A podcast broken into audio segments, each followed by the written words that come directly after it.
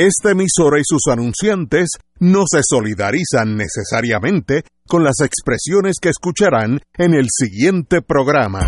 Son las 5 de la tarde, hora de escuchar Fuego Cruzado, el programa de más credibilidad en la radio puertorriqueña, en las voces de Ignacio Rivera, Néstor Duprey y sus panelistas invitados con su discusión política dinámica e incisiva de los acontecimientos más importantes del momento. Fuego Cruzado comienza ahora.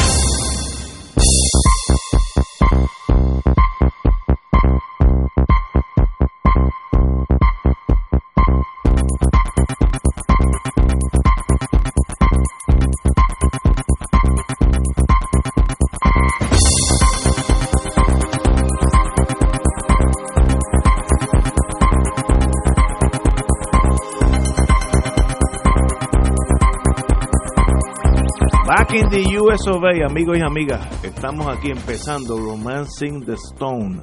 Hoy es mar miércoles 19. Mañana tengo una vista, ya estoy hasta tenso por la vista. Eh, los abogados, eh, y eso me lo enseñó a mí un gran abogado, que en paz descanse, Harvey Nackman, que dijo, no te preocupes si te pones nervioso por las vistas al otro día. Preocúpate cuando no te pones nervioso al otro día. Así que ese aprendí de él. Oye, Cuando tú no te pones nervioso, Ah, es que, es, es que no es que las importa. cosas no te Eh, importan. Exactamente. Yo Es que los asuntos no te tengo una, importan. una vista mañana, ya estoy tenso, pero pero bueno, Sí. anyway. Y hoy tuve otra, pero hoy la de hoy era más eh, suave. Eh, bueno, pero estamos aquí. Tenemos el comandante, don Héctor Richard. Muy buenas tardes, Héctor. Buenas tardes, ¿qué tal?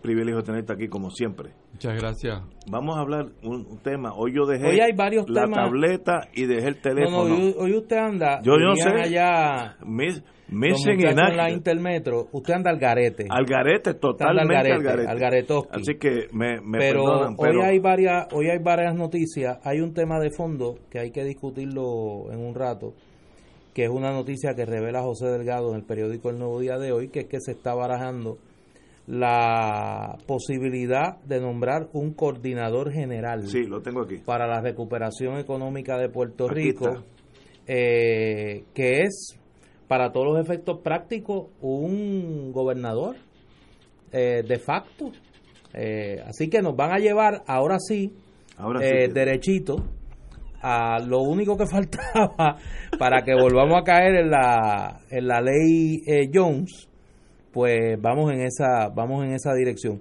Pero hoy hay una nota del e- centro Esta persona sería seleccionada por el presidente de Estados Unidos. sí Así que en realidad no volvimos a la Jones es, un, un gobernador general bajo España. y volvimos a la Jones antes de la ley de gobernadores Pero electivos sin ningún consejo y consentimiento. No, sí, no, no va a haber lo- consejo y a- a consentimiento. lo macho. Por lo menos el gobernador bajo la ley Jones era tenía que ir a Algo, sí. tenía que ir a confirmación. ¿Y por qué? No, no, sí lo dice la noticia. No, no, ¿por qué? Porque, porque no confían en el manejo de los fondos federales. Me la palabra. Puerto Rico. me ro- Esto es porque Estados Unidos, y esto para Puerto Rico, incluyendo los estadistas, los populares, los independentistas, los anárquicos, esto se debe a que Estados Unidos desconfía de nuestra capacidad para administrar el país y o corrupción. Es bien negativo que Estados Unidos diga, mira, vamos a arreglar la isla, pero no podemos confiar en ellos porque ellos son eh, tienen estos defectos, entre comillas. Y algo de razón tienen porque aquí hay mucha corrupción. Pues se están Vamos- robando el dinero. pues, pues vamos a hablar claro. Un coordinador es el, el gobernador general bajo, bajo los tiempos de España. Así que hemos regresado 500 años de colonia en, en, en dos días. Pero mire, la realidad es la realidad. ¿Por qué esa gente no confía en nosotros? Ahí viene Whitefish. ¿se Y fíjate, y fíjate cómo, de acuerdo a la noticia del Nuevo Día, el mecanismo es bajo, es a través de una orden ejecutiva. Sería nombrar un coordinador general por orden ejecutiva del presidente Trump que estaría bajo la sombrilla del Departamento de Homeland Security. No bajo FEMA, No, no, interior. bajo bajo el de- volvimos o sea vamos a volver el gobernador en la ley Jones estaba en teoría bajo el presidente pero en la práctica bajo el departamento del de interior interior. Ahora vamos a Homeland Security. Digo, y eso uno lo viene a ver porque Estados Unidos no tenía ni tiene una estructura para manejar las colonias o los territorios. Como tendría, por ejemplo, España, Inglaterra. que tenían sus provincias de ultramar y había un ministerio para trabajar eso, pero los Estados Unidos, como vino poder colonial por, por fiat, ¿no? Por, porque se metieron y hicieron las cosas, porque no hubo ni una ley ni una orden ejecutiva para meterse en Puerto Rico, pues eh, por eso no tenían estructura.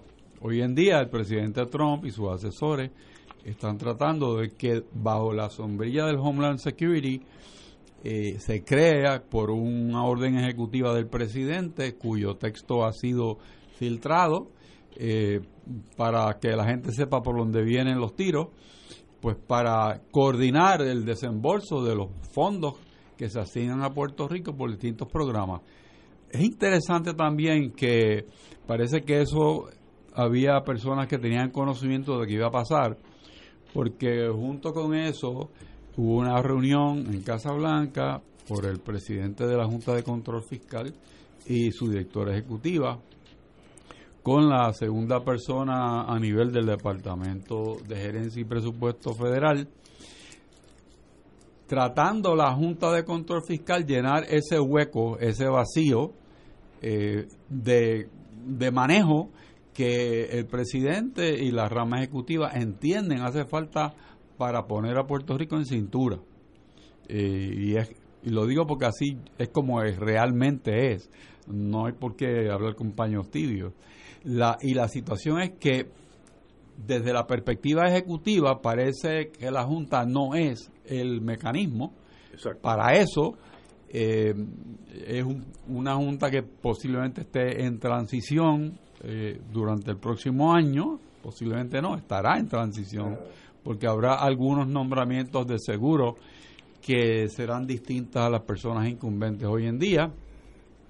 Y junto con este desarrollo, pues hubo una, una columna publicada en el Washington Post, en donde el presidente de la Junta de Control Fiscal y uno de sus miembros, pues mencionan que el problema de Puerto Rico es que no hay disciplina en el gobierno para implantar unas reformas estructurales que a mi juicio son una vergüenza si se implantaran, porque no tienen nada que ver con el crecimiento económico y sí tienen que ver con pura ideología política. Yo, yo, yo quiero eso me llamó la atención esta mañana y quiero eh, acentuar eso.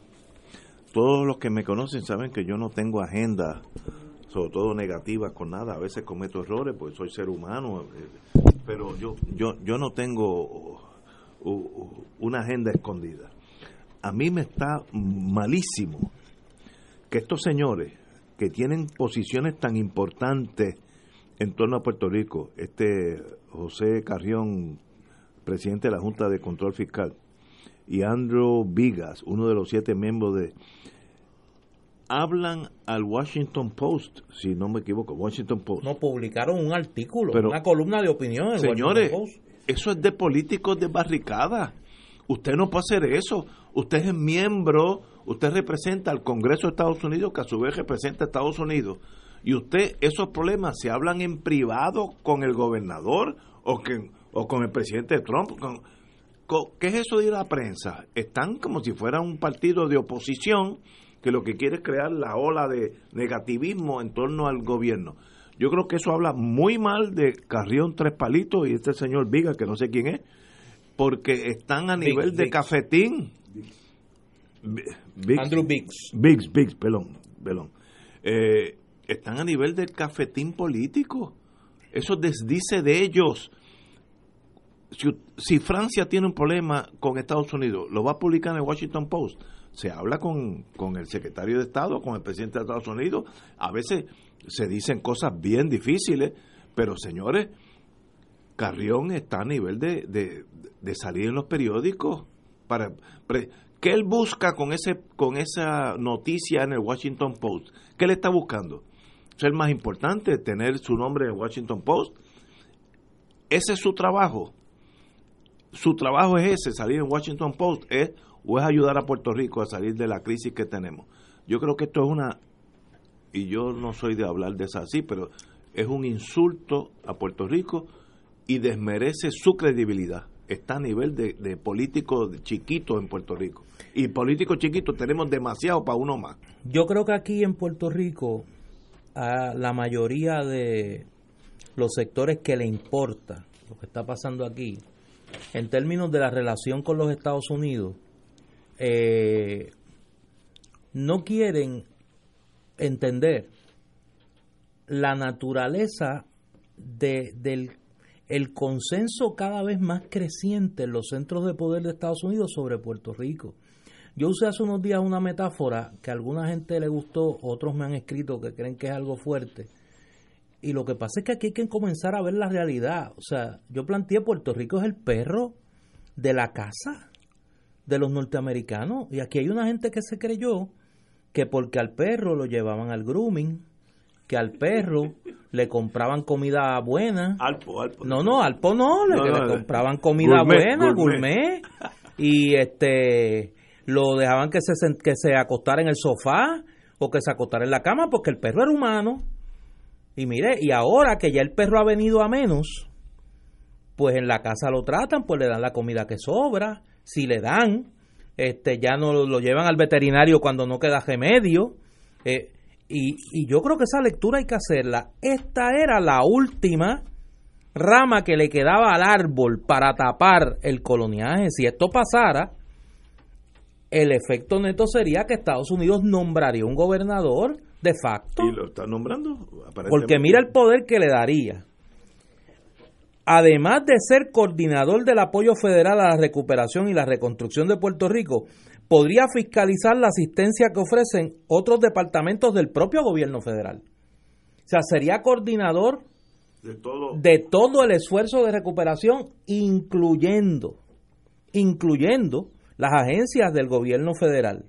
Y entonces, la Junta de Control Fiscal, lo que tú planteas de la columna de opinión de, de Carrión y Andrew Wicks, cuando ven que la ola está a punto de llevarse los enredados a ellos también, dicen, no, no, si la culpa no es nuestra, la culpa es del gobierno, van allá a la pelea pequeña, a decir, mire, la culpa es del gobierno de Puerto Rico que no quiere la reforma. Y yo estoy seguro que el gobierno de Puerto Rico fue allá a decir, mire, nosotros estamos haciendo todo lo posible el problema es que la Junta nos tiene contra la pared. Mire, y los dos tienen razón.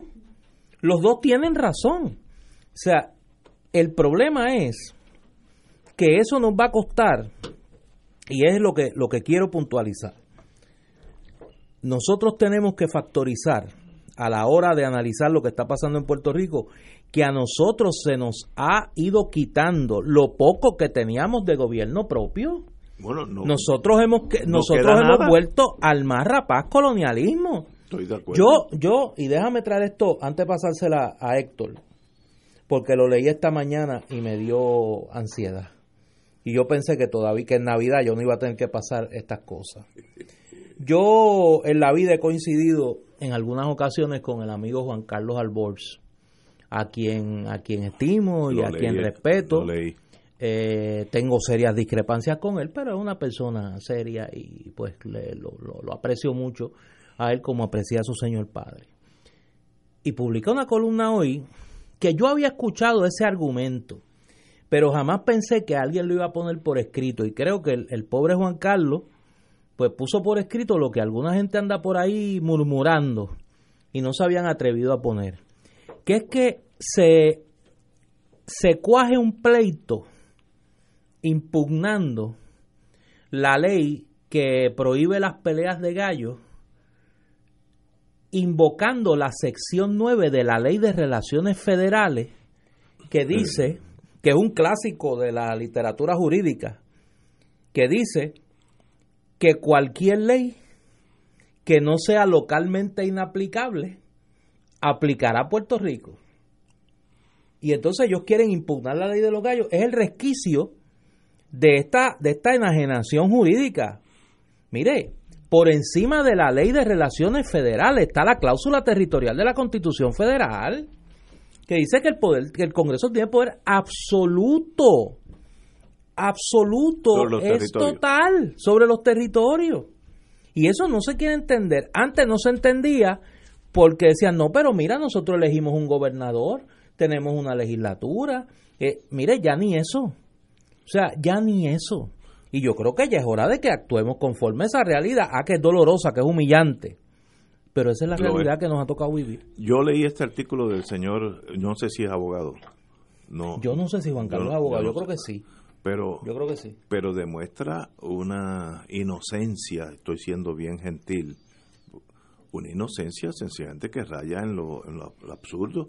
El imperio, todos los imperios, desde Roma para acá, hacen lo que le conviene al imperio algunos imperios pues son burdos y usan la, aquella falange eh, romana y otros usan pues las leyes, pero en el mismo sistema el imperio va a hacer lo que le conviene al imperio. Y decir que Puerto Rico tiene unos poderes que puede radicar una acción para impedir que Estados Unidos legisle aquello que no sea localmente inaplicable, es soñar, señores. Eh, si lo dicen inocencia, pues no hay problema. Ahora, si lo dices conociendo, si es abogado, conociendo las leyes, de verdad es un disparate monumental. Y lo leí y me estuvo hasta chistoso. Bueno, yo llamé a, a Néstor para decirle, mira, ¿esto es de verdad o esto es un vacilón? Porque puede ser una columna que a veces uno tira unas cosas para vacilar. No, es de verdad. Si es de verdad, es muy triste de este señor Alborz, que no, no creo que, que lo conozca. Pero bueno, tenemos que ir a una pausa, amigos. Vamos a una pausa y regresamos with Crossfire. Fuego Cruzado está contigo en todo Puerto Rico.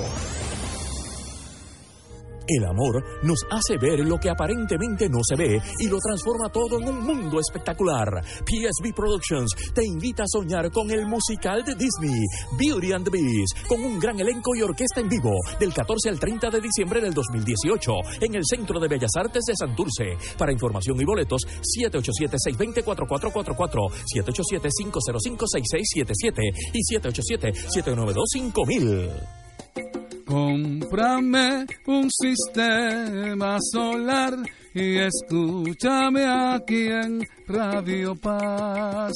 Todos los viernes a las 4 y 30 de la tarde te espero para que me cuentes tus inquietudes acerca de placas solares con baterías.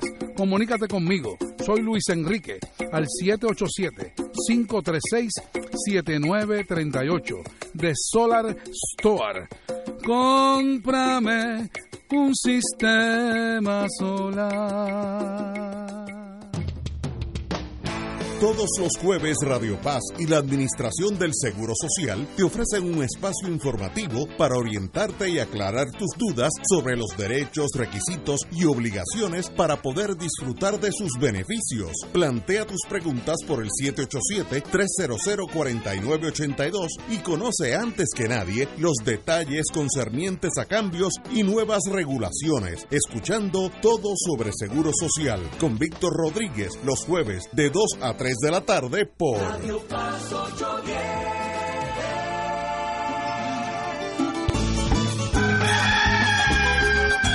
La alborada desvela el manto nocturno y al rayar el alba se ilumina el trayecto hacia el santuario para la esperada Misa de Madrugadores, una cita mensual para reafirmar nuestra fe y estrechar lazos de amistad con los hermanos.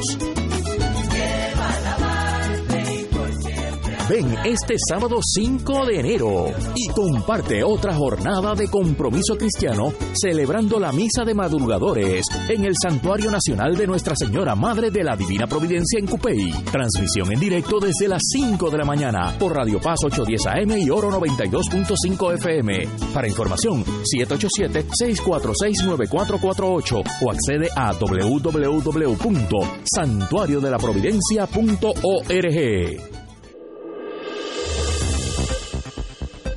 Y ahora continúa Fuego Cruzado.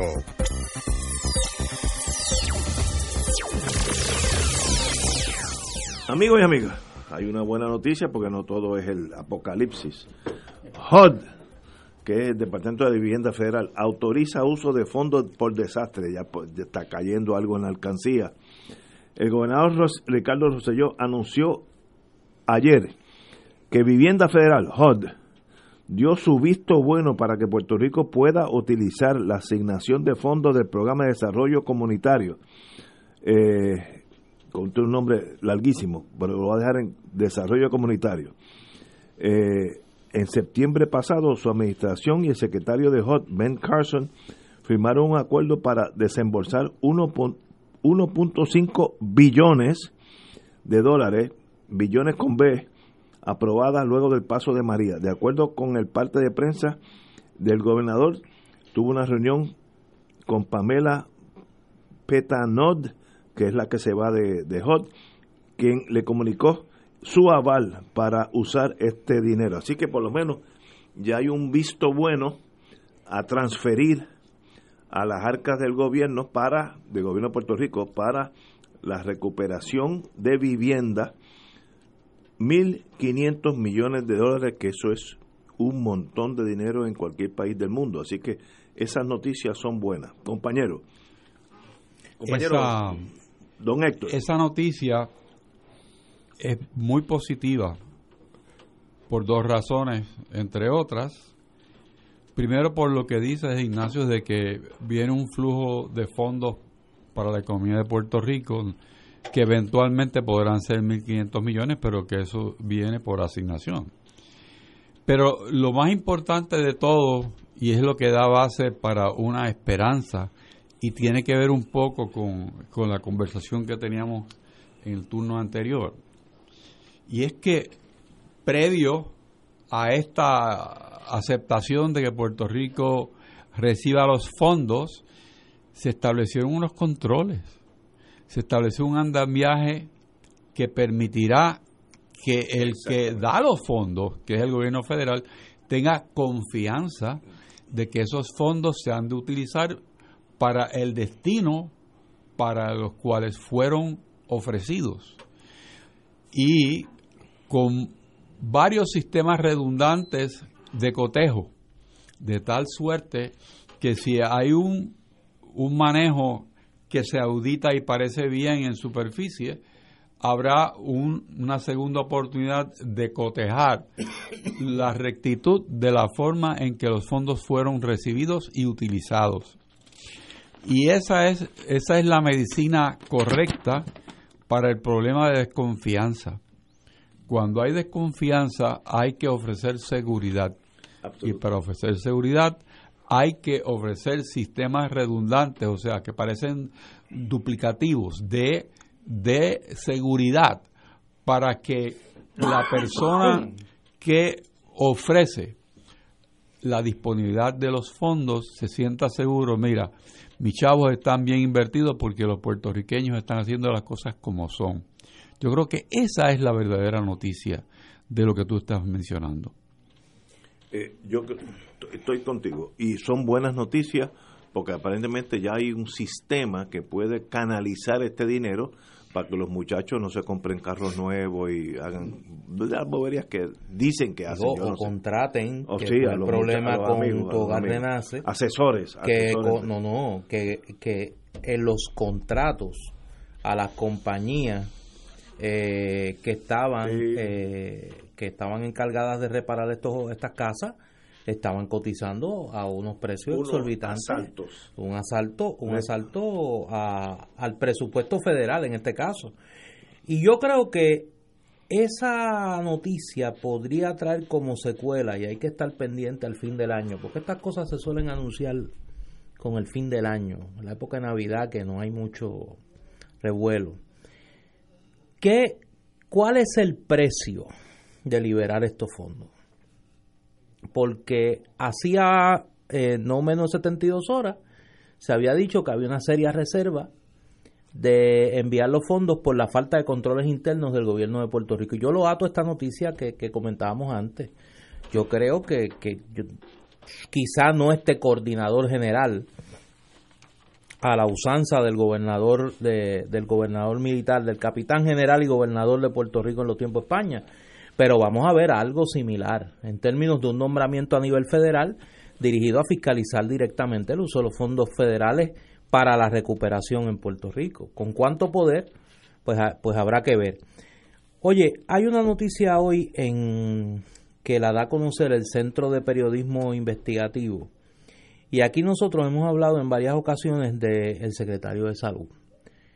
Desde el paso del huracán María, el doctor Rafael Rodríguez, nosotros hemos estado cuestionando la falta de visibilidad de este secretario, su aparente desconocimiento de lo que está pasando en el departamento, cuyo más reciente ejemplo fue eh, el que alegaba que desconocía cuáles eran, cuáles eran los alcances de la auditoría que se dio, que se discutió en el Tribunal Federal y que hoy el juez El PI ordena que se haga pública y que se dé a conocer eh, en todos sus detalles. Y hoy el Centro de Periodismo Investigativo publica una investigación de que el doctor Rodríguez Mercado, que es neurocirujano endovascular, que es una especialidad muy eh, cotizada y que creo que él es uno de los pocos de los pocos que le ejerce. Y hay tres solamente en Puerto Rico. Exacto hay tres en Puerto Rico y que la opinión general es que es un muy buen cirujano. cirujano. O sea eso e, e, eso es aparte como dirían como dirían allá en Cagua. Pero que siendo secretario de salud ha facturado eh, en el ejercicio de su práctica médica privada más de un millón de dólares en, en dos años y que eh, el, el doctor Rodríguez Mercado está básicamente la mayor parte del tiempo atendiendo su práctica privada y que gran parte de lo que sucede en el Departamento de Salud es sencillamente la falta de supervisión del secretario porque no está, porque está trabajando. Eh, y yo con este secretario ha habido mucho cuidado en ser severo en el juicio, porque todo el mundo reconoce que es un gran profesional en su campo, que es un gran neurocirujano. Eh, ahora, pero mientras tanto, ¿quién dirige el Departamento de Salud? Y a mí me, a mí me sorprendió mucho esto porque porque nosotros tuvimos el caso de un secretario de salud compañero aquí nuestro los viernes, los viernes el doctor Iván González, Cancel, que se le obligó a renunciar por lo mismo. porque era incompatible que continuara practicando eh, su profesión de cirujano cardiovascular, de la que también, por eso traigo el ejemplo, de la que también es uno de los pocos en Puerto Rico. O sea, estamos hablando prácticamente de casos idénticos. Y en aquel momento, a González Cancel mi mejor recuerdo es que inclusive se le refirió a la Oficina de Ética Gubernamental. Y en este caso en particular... No ha pasado nada, nada. Situación que también ocurrió con la secretaria de salud pasada, la doctora Anita Río. Que se le señaló igual situación. Y entonces, la pregunta es, ¿por qué en un departamento tan delicado como el Departamento de Salud, que tiene un serio problema económico, que tiene unos serios señalamientos de, deficiencias administrativas, se mantiene al doctor Rodríguez Mercado allí, que lo liberen para que pueda seguir ejerciendo su, su profesión, pero no es menoscabo del pueblo de Puerto Rico y que se nombre un secretario de salud allí que está a tiempo completo. Don Héctor. La práctica de de dos profesiones a la misma vez o dos em, em, desempeños eh, se complica especialmente cuando hay que tomar decisiones y uno está ocupado en su profesión, mientras la labor departamental requiere del consejo del secretario, de participación en reuniones, etcétera. Según reflejan los datos que se han compartido en el día de hoy, el secretario, cuyas calificaciones son incuestionables como médico, eh, le dedica la mañana a su profesión de cirujano, ya sea porque está operando, y según se informa, por lo menos opera dos días a la semana, y tres días está en clínicas es la tarde y, la noche que le dedica a su función como secretario. El gobernador es que tiene que tomar un juicio crítico sobre si ese es el desempeño que es necesario dedicar al Departamento de Salud de Puerto Rico para asegurarse que se cumplen los objetivos de ese departamento que es obviamente medular. ¿Qué pudiera ser más importante que la salud del pueblo. Puedo entender también la, renuencia a, mover el secretario por los calibres que tiene, y no hay duda que tiene una inteligencia eh, que no abunda, porque el desempeño de su profesión, ser un subespecialista como es él, de primera calidad mundial, no es cualquier persona. Sin embargo, eh, quizás eso no sea lo necesario para dirigir el Departamento de Salud. Quizás requiera a alguien con unas destrezas administrativas más cercanas a la salud y requiera a alguien que pueda estar interactuando con todos los factores, especialmente el centro médico. Y, y debo subrayar, el programa de salud pública eh, o la tarjeta de salud, como la queremos llamar, o el programa vital. Porque sobre ese, aunque hay una administración que lo liderea, pues el secretario es parte de eso. Y habiéndose privatizado la salud en Puerto Rico, la salud pública, pues entonces hay que fiscalizar la forma en que esos servicios se prestan. Es fácil decirlo, difícil hacerlo.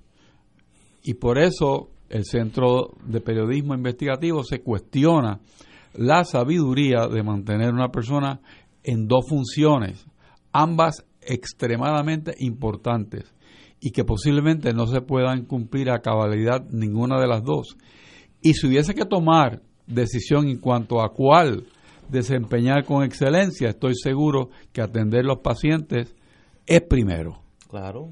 La tragedia sería, perdóname Ignacio, que lo que se comenta por lo bajo y por lo no tan bajo, que es que la razón por la que este doctor está ahí de secretario de salud es porque primero fue quien le otorgó el contrato al hoy gobernador Roselló en el recinto de ciencias médicas y segundo que fue y es un destacado recaudador para la campaña del gobernador, pues entonces sí sería una tragedia. Eso sí sería una tragedia. Yo considero, y yo, si no me equivoco, estoy hablando de memoria, le dije a nuestro compañero aquí los viernes, el, el cirujano cardiovascular González Cancel, que ser cirujano cardiovascular de ese nivel de prestigio es más importante que ser secretario de salud, que, que básicamente es un burócrata que, puede hacer mucho bien, pero está limitado en sus acciones. Eh, y este señor neurocirujano también tiene que pensar que es más importante para Puerto Rico empujar papeles en la Secretaría de Salud o sencillamente dedicarse a salvar vidas, que la salva de verdad. Estos, estos señores salvan vidas de verdad. Eh, y yo tengo, y a veces el, el, mundo ese político es como un faro en la noche cuando uno está navegando, que uno lo ve a distancia, y eso jala muchísimo. Mientras más usted se acerca, menos brilla, porque eh, se va dando cuenta que es un faro más. Eh, y yo creo que, que estos, estos profesionales de primera línea, que son casi insustituibles, creo que neurocirujanos de ese calibre hay tres en Puerto Rico, y, cirujanos cardiovasculares en Puerto Rico hay tres nada más, según nos dijo aquí el compañero González Cancel. Miren, ustedes son imprescindibles a la salud de Puerto Rico. Do your job. Con eso, mire, con eso dais sobra. Pero a veces el mundo político como que es una quimera que jala y, y, ciega momentáneamente a uno y en realidad no es de gran importancia. Eh, y, y yo no puedo hablar de ese mundo, yo nunca he estado en ese mundo político, pero sencillamente son personas aquí, en este programa, antes, antes y después del programa, el cirujano González Cancel nos ha enseñado fotos de, de cirugía que hizo esta semana o la semana pasada que es maravilloso como esa persona puede entrar al corazón de una persona, cambiarle una válvula con fotos y todo, y, la persona a la semana salir para su casa caminando. Es un, casi un milagro, en el sentido religioso, casi un milagro. Eso es importante, señores, salvar vidas. Ahora, esa burocracia de que si llegaron eh, la anestesia llegó al CDT de fulanito. Es, eso es importante, pero es secundario comparado con ese cirujano. Ese pero es, mi, es que, no, no, esa es mi pero es que el problema es, por eso es que hay que buscar Que- una manera de atender los dos, porque que es que una neutraliza a la otra. la falta de supervisión no estoy de acuerdo. en el Departamento de Salud puede costar vidas también. También, tam- estamos totalmente de acuerdo. Una neutraliza a la otra. Tenemos que ir a una pausa, amigos.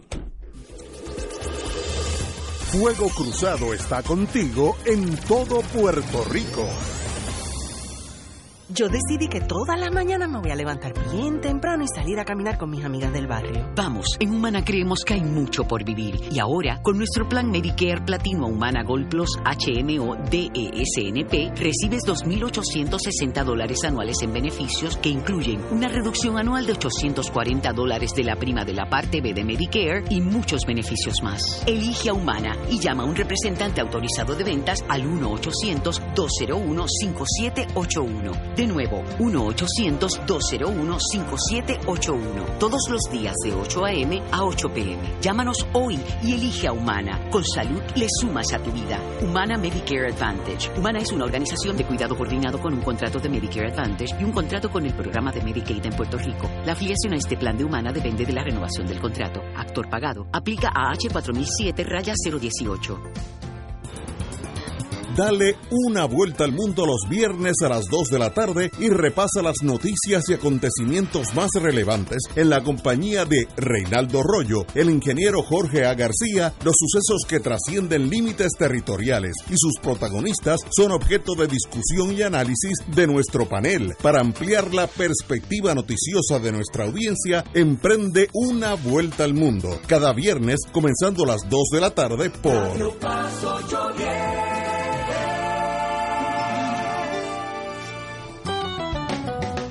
Escucha los sábados a las 5 de la tarde para servirte un programa del Colegio de Profesionales del Trabajo Social de Puerto Rico con los temas de interés a la comunidad.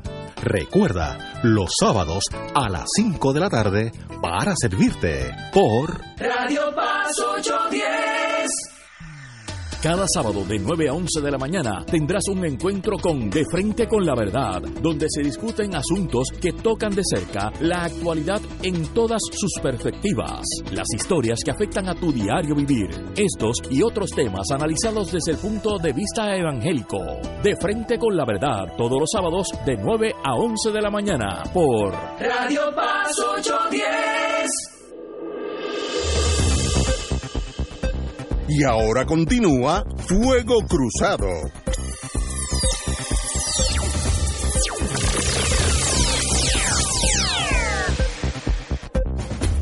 Vamos a dar un brinco de la medicina a las finanzas de la pava. A depurar, la- de eso. a, a depurar las finanzas de la pava. Establecida la nueva Junta de Gobierno del Partido Popular, dará prioridad a sus finanzas para depurar una deuda de 354 mil dólares aproximadamente, precisar la cantidad que le corresponde al candidato a la gobernación David Benier, el doctor David Benier, establecer mecanismos para allegar ingresos y de paso terminar con su proceso de reorganización. Chacho, hay como 14 cosas que hay que hacer. De esos 354 mil dólares hay una deuda que no corresponde a la eh, administración de Héctor Ferrer ni a, ni a David Bernier.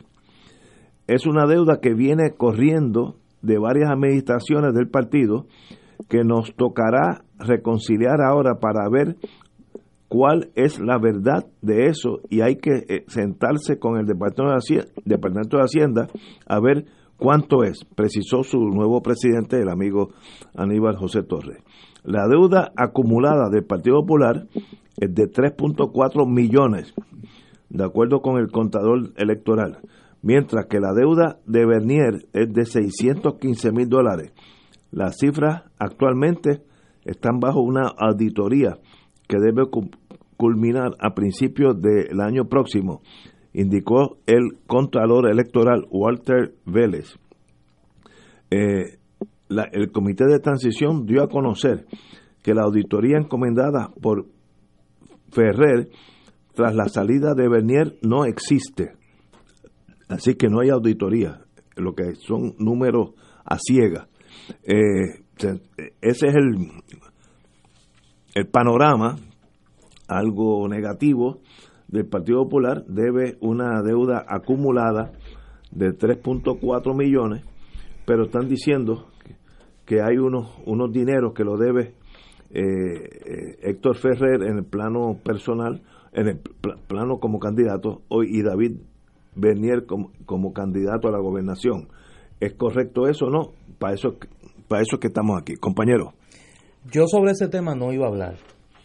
Y no iba a hablar porque, como los radioescuchas de este programa saben, desde diciembre del 2015 hasta diciembre del 2016 colaboré de forma estrecha y gratuita con eh, mi amigo David Bernier en su campaña para la gobernación de Puerto Rico. Y conozco eh, cómo se manejó esa campaña, obviamente, y conozco que David Bernier es un hombre honesto. Y podrá tener y le podrán eh, señalar muchos defectos pero la deshonestidad no es una cualidad de David Mernier. Y aquí, y voy a decir verdades muy incómodas, verdades muy incómodas porque sé que voy a herir sensibilidades, pero no puede haber sensibilidad por encima de la verdad. Y aquí ya es hora que sobre este asunto la verdad se dé a dicha. Aquí se estuvo diciendo por un año que había una auditoría de las finanzas del Partido Popular bajo la presidencia de David Bernier y bajo la premisa que hoy descubrimos que es falsa de que había una auditoría, se estuvo haciendo señalamientos por lo alto y por lo bajo contra la honestidad de David Bernier. Y ahora resulta que la única auditoría que hay la pagó David Bernier de su bolsillo la pagó de su bolsillo. Esa auditoría que pagó David Bernier con su bolsillo reconoce que hay unas deudas acumuladas de la campaña del 2016, que David Bernier ha ido recogiendo el dinero y que hizo, y lo voy a decir, porque yo sé que él no lo va a decir, yo sé que él es tan decente que no lo va a decir, hizo un préstamo personal para pagar su, sus deudas de campaña. David Bernier hizo un préstamo personal para pagar parte de su deuda de campaña. Esa es la clase de honestidad que tiene David Bernier. Y tuvo que soportar un año la mentira de que había una auditoría de su campaña que señalaba serias irregularidades en esa campaña. Y hoy, me parece que es un gesto de honestidad del presidente del Partido Popular, Aníbal José Torres, dice la verdad. Mire, aquí hay una deuda y aquí hay una disputa, y uso disputa en el término legal, de una deuda acumulada. ¿A quién le corresponde pagar? Y entonces recordemos una cosa. David Bernier estuvo 11 meses de presidente del Partido Popular. No estuvo ni un año. Y ahora de momento, David Bernier es el causante de todas las penurias económicas del Partido Popular. ¿Y qué parte de esa deuda se acumuló bajo Alejandro García Padilla? ¿Y qué parte de esa deuda se acumuló bajo la campaña de mi amigo Aníbal Acevedo Vilá y que se entró a los libros y que se mantuvo en los libros del Partido Popular? Y yo voy a hacer una pregunta que yo sé que mucha gente no se atreve a hacer. Y la hago porque todo el mundo sabe que yo estoy en una postura de distancia crítica del Partido Popular. De lo que no estoy distante es ni de la verdad ni de la amistad con David Bernier. Y esté yo no esté en el Partido Popular, la honestidad de David Bernier la voy a defender siempre porque me consta. Si David Bernier no se estuviese mencionando como un potencial candidato a gobernador en el Partido Popular, ¿se estaría hablando de las deudas de la campaña de David Bernier? Claro que no. Claro que no. Yo creo que David Bernier ha cometido un error y se lo he dicho, y lo voy a hacer público. David Bernier tiene que ir a la Junta de Gobierno del Partido Popular a defender su honestidad y a defender su honra y a defender su buen nombre, el buen nombre que le han dado sus padres, gente buena, gente honesta, gente decente, trabajadora. tiene que ir a la Junta de Gobierno del Partido Popular a desenmascarar esta patraña para que no sigan barriendo el piso del Comité del Partido Popular con el nombre de David Bernier. Vamos a una pausa y regresamos con el compañero Héctor Richard. Fuego Cruzado está contigo en todo Puerto Rico. A los 16 morí en un accidente de auto. A los 54 me convertí en abuelo. A los 31 fundé mi propio negocio. A los 43 le di la vuelta al mundo. A los 29 fui padre por primera vez. Cuando donas tus órganos, vives más allá de tu vida. Lifelink de Puerto Rico. Regístrate como donante en donavidapuertorico.org. Ser rotario es dar de sí, con amplitud, sin anhelo de recompensa del cielo, antes de pensar en sí. Mensaje del Club Rotario de Río Piedras. Fanático del deporte, la mejor información y el mejor análisis lo escuchas los sábados a las 2 de la tarde por Impacto Deportivo con Javier Sabat y el más completo elenco en deportes por Radio Paz 810 AM y en las redes sociales Facebook Impacto Deportivo Radio PR Twitter e Instagram Impacto underscore Deport juntos, impactando el deporte nacional. Última hora, última hora, comenzando este próximo lunes 17 de diciembre y todos los lunes, Equino Musical con Manolo Almeida y su grupo. En Nueva Casa Radio Paz 810 AM y nuevo horario de 9 a 10 de la mañana. Temas variados sobre el mundo del caballo y su gente, equinoterapia, medicina veterinaria, herraje, doma, raza y modalidades como paso fino, paso, andadura, salto, rodeo y otros. Hablamos de caballos por que sabemos de caballos. Todos los lunes por Radio Paz 810 AM, Equino Musical. Todos los jueves Radio Paz y la Administración del Seguro Social te ofrecen un espacio informativo para orientarte y aclarar tus dudas sobre los derechos, requisitos y obligaciones para poder disfrutar de sus beneficios. Plantea tus preguntas por el 787-300-4982 y conoce antes que nadie los detalles concernientes a cambios y nuevas regulaciones, escuchando todo sobre Seguro Social con Víctor Rodríguez los jueves de 2 a 3 de la tarde por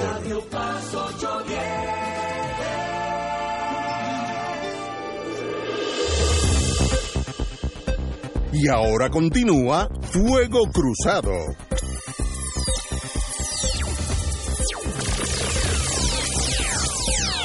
Back in the US of A, a depurar las finanzas de la pava, o me, me da la impresión que aquí hay chismes por debajo de la mesa, ¿Qué es lo que está pasando? Un, un, aunque yo sé que usted no milita en ese movimiento, pero es buen observador. Don Héctor Rachel. Bueno, yo, yo he sido educado por, por Néstor aquí hoy en, en un punto de vista distinto, ¿no? Que no Muy bien. No, no aflora ese análisis. Lo que pasa es que yo como José Martí, y perdonen la comparación con una figura tan cimera, conozco el monstruo porque viví en sus entrañas. Claro. Yo sé lo que estoy hablando. Pero esto es tan sencillo como lo que vi, había dicho el presidente del Partido Popular hoy en día, de hacer ese examen de esos libros y determinar a quién corresponde.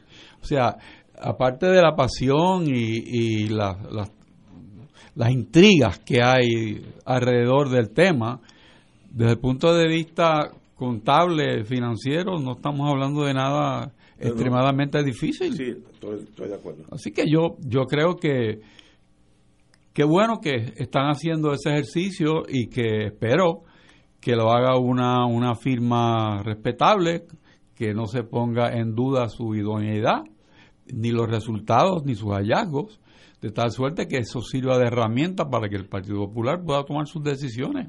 Estamos de acuerdo. Una cosa es, por ejemplo, si yo soy candidato del Partido Nuevo, que sería, y el partido levanta fondos para mi candidatura, pues obviamente es una deuda del partido. Pero si hay un outfit que se llama Amigos de Ignacio Rivera, amigos, pues esa, ese, esa entidad no tiene nada que ver con el partido, son los amigos de Ignacio Rivera y esa deuda es privativa mía porque eh, lo hicieron con miras a yo beneficiarme, eh, y tal vez bajo la firma mía, etcétera, no sé.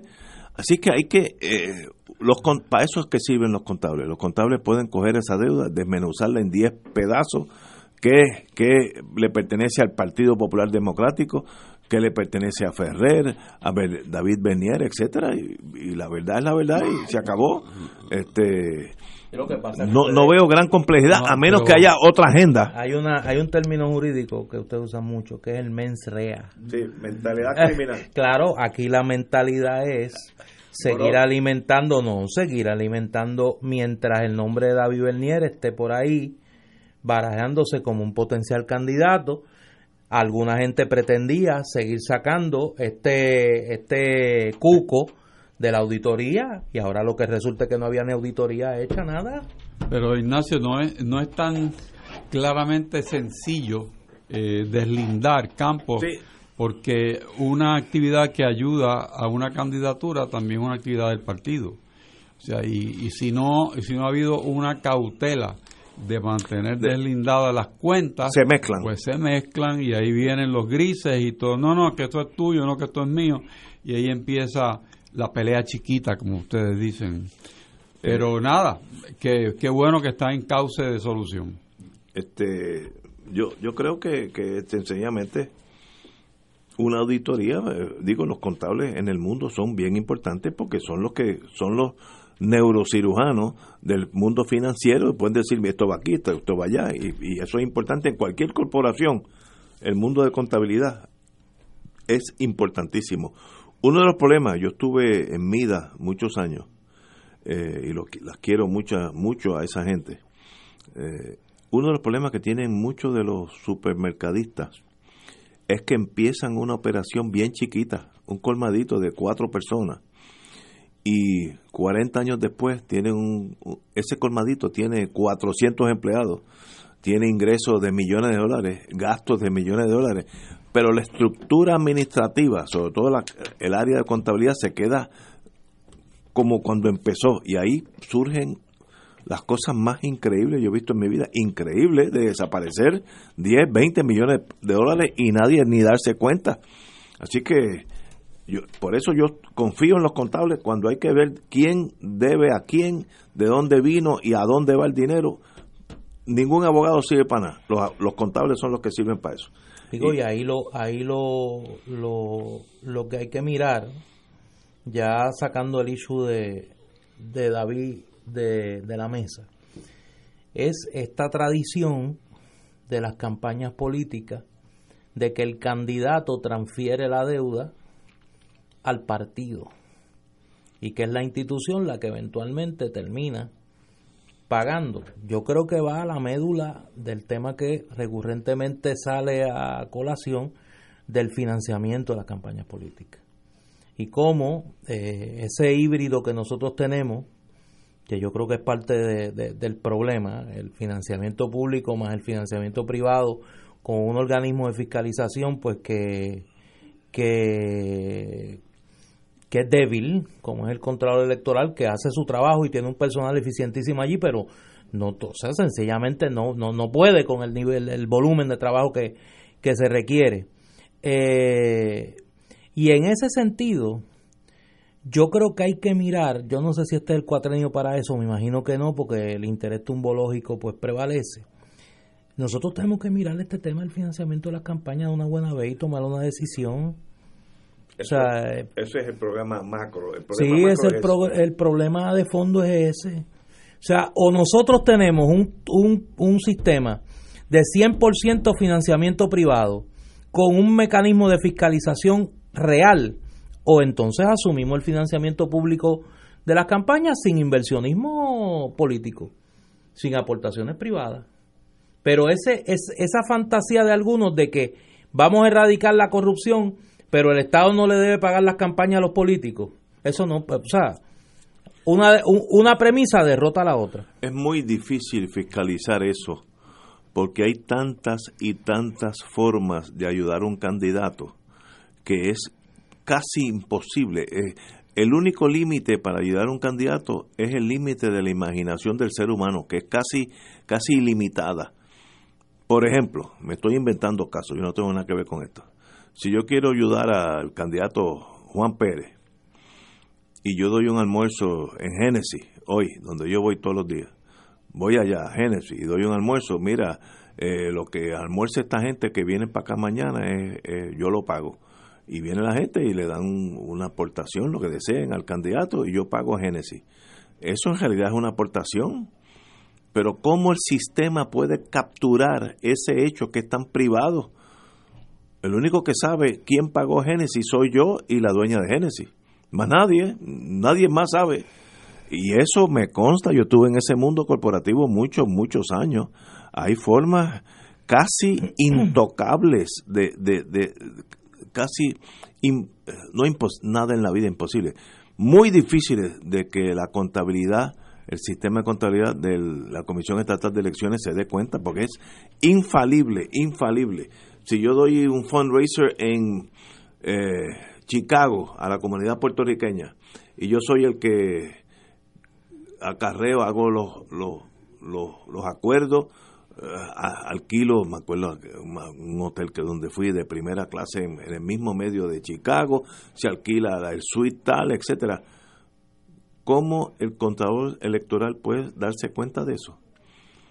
Casi imposible, no, no, no, no es posible. no es tan difícil, Ignacio. Hoy en día eh, todo el mundo quiere estar en redes sociales. Ah, bueno, bueno ah, yo, creo que hoy en día es más difícil que en mis tiempos. Porque en mi tiempo era calladito. Hoy en día, hoy en día no hay tal cosa como una actividad ah, privada. Oye, fíjate. Es que el ego de la gente lo lleva a eh. decir, mírame aquí. Estoy en Chicago. estoy. y por ahí empieza la pregunta y el contrato electoral hoy en día ha tenido preguntas sobre escenas en Washington, D.C. Y, no, y, son, son señalamientos eh, importantes que ha hecho. Fíjate, se me olvidaba que usted era un sabueso del Departamento de Justicia. ya se dio cuenta cómo, entrar, cómo le entra el agua al coco. Pero eso es así en grande escala. La vanidad y el dinero te llevan siempre a la sepultura. Pero en mi tiempo no había todas esas cosas de, ¿cómo se llama esa cosa? De, que Facebook. No, eso no, existía. Facebook. Y, se ayudaban gente de cientos de miles de dólares, estoy hablando, cientos de miles de dólares. mejor que estén prescritos los delitos. No, algunos, digo, yo, yo estoy hablando en un plano teórico. Vamos a una pausa, amigo. Fuego Cruzado está contigo en todo Puerto Rico.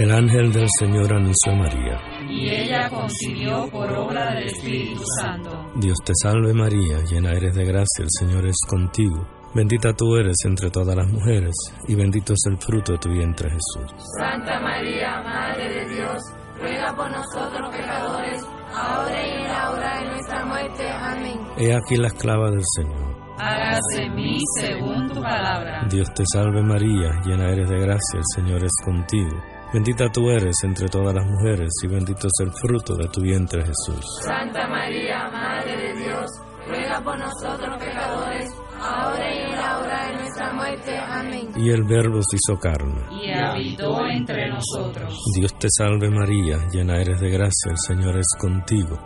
Bendita tú eres entre todas las mujeres, y bendito es el fruto de tu vientre Jesús. Santa María, Madre de Dios, ruega por nosotros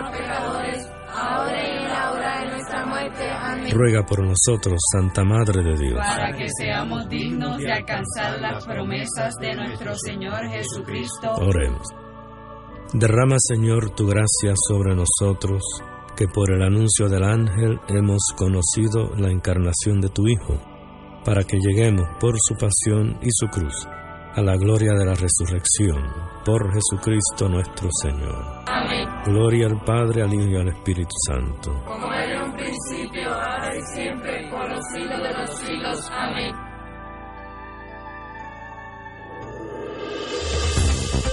Aquí la llama se enciende cada tarde a las 5 porque escuchas Radio Paz 810 AM, WKBM San Juan y retransmite en diferido WOROFM Corozal San Juan, la Casa de Fuego Cruzado, el programa de más credibilidad en la radio puertorriqueña. Y ahora continúa Fuego Cruzado. El siguiente segmento es una entrevista pagada.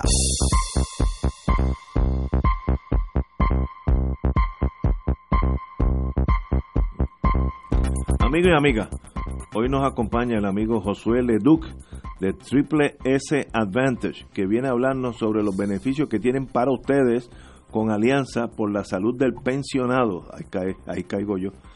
Eh, Néstor, todavía le faltan unos, Me falta. unos añitos. Pero Sa- espero llegar, Usted llegar llegará. ahí, sí. Saludos, Josué. Cuéntanos, ¿qué noticias tienes para los beneficiarios de la Alianza? Saludos amigos, saludos licenciados, saludos. Quiero comenzar recordándoles a los jubilados de la UPR que ahora sí pueden escoger su plan médico. Triple S Advantage Alianza les aplica igual que los jubilados de gobierno. Tenemos más y mejores beneficios con la variedad de cubiertas disponibles en Triple S Advantage Alianza. Y tenemos una cubierta que es la única que te da 300 dólares de ahorro anual en la parte B, lo que significa más dinerito en el cheque del Seguro Social. ¿Qué otros beneficios traen ustedes este año? Este año tenemos también mil dólares para espejuelos con libre selección y pueden escoger el que más les guste y utilizar esos mil pesitos. Tenemos también 2.500 dólares para dentales con, para Un servicios montón. dentales comprensivos y esos son los servicios que cubren las cajas de dientes, cirugías, restauraciones, entre otros servicios. También tenemos 600 dólares para medicamentos fuera del recetario, OTC, y ahora los puedes comprar sin receta. Interesantísimo. Este año sí tienen, han traído nuevas cosas sobre la mesa. ¿Qué otros beneficios tienen este año, amigos? También este año, como nosotros nos preocupamos por la salud de nuestros afiliados y queremos que sus condiciones estén bajo control, le damos cero copago, o sea, no pagan nada en medicamentos de cuidado selectos ni en los genéricos, no pagan nada en visitas al médico primario ni a los especialistas y saben que esto se pone mejor. Tampoco necesitan referidos para visitar a sus especialistas y tienen hasta 20 visitas ida o vueltas para sus citas médicas. Eso, eso último es bien importante. El, el que no necesita referido es bien importante. Y esos son todos los beneficios que ofrecen para los beneficiarios de Alianza por la Salud del Pensionado. Claro que no, en un plan de verdad como Triple S Advantage cuentas con sobre 11.000 proveedores al cuidado de tu salud, entre hospitales, médicos, laboratorios, farmacias y muchos otros más. Así que ahora ustedes también pueden estar alborotados como cachita con los, benefi- los beneficios que le trae Triple S Advantage Alianza. Así que no esperen más, recuerden que tienen hasta el 31 de diciembre para escoger. Llámenos al 1833-766-7776. 1-833-766-7776 y conoce más y únete a Triple S Advantage, un plan que te cuida de verdad. Y quiero también, eh, licenciado, compartir que queremos aprovechar para invitarles mañana, 20 de diciembre, a los cines de Caribbean Cinevas en Plaza del Sol, en Bayamón, desde las 9 de la mañana, para que se orienten mientras disfrutan con nosotros. También vamos a estar el jueves en las Catalinas en Caguas, así que los esperamos, amigos. Josué, eh, yo oí por la radio, como yo no sé nada de ese mundo, oí por la radio que el término se había extendido hasta marzo. Eso no es correcto. Según tú dijiste hace unos segundos, el término para hacer este cambio de los pensionados es hasta el 31 de diciembre, que eso es pasado mañana casi. Correcto, todos los jubilados que son elegibles para, para seleccionar un plan Triple S Advantage Alianza tienen hasta el 31 de diciembre. Hasta el 31 de, de diciembre para poder suscribirse a un plan con Triple S Advantage Alianza. Esa es la fecha, Así que si 31 de diciembre. Pensionado y piensa tri- en Triple S Alianza, es hasta el 31 de, hasta el fin de este año. Hasta el fin de este año, correcto. Esa es la fecha límite para que se puedan suscribir a Triple S Advantage Alianza. Excelente, Josué. Un privilegio tenerte aquí, hermano. Claro que sí, muchas gracias. Bienvenido a Fuego Cruzado. El pasado segmento fue una entrevista pagada.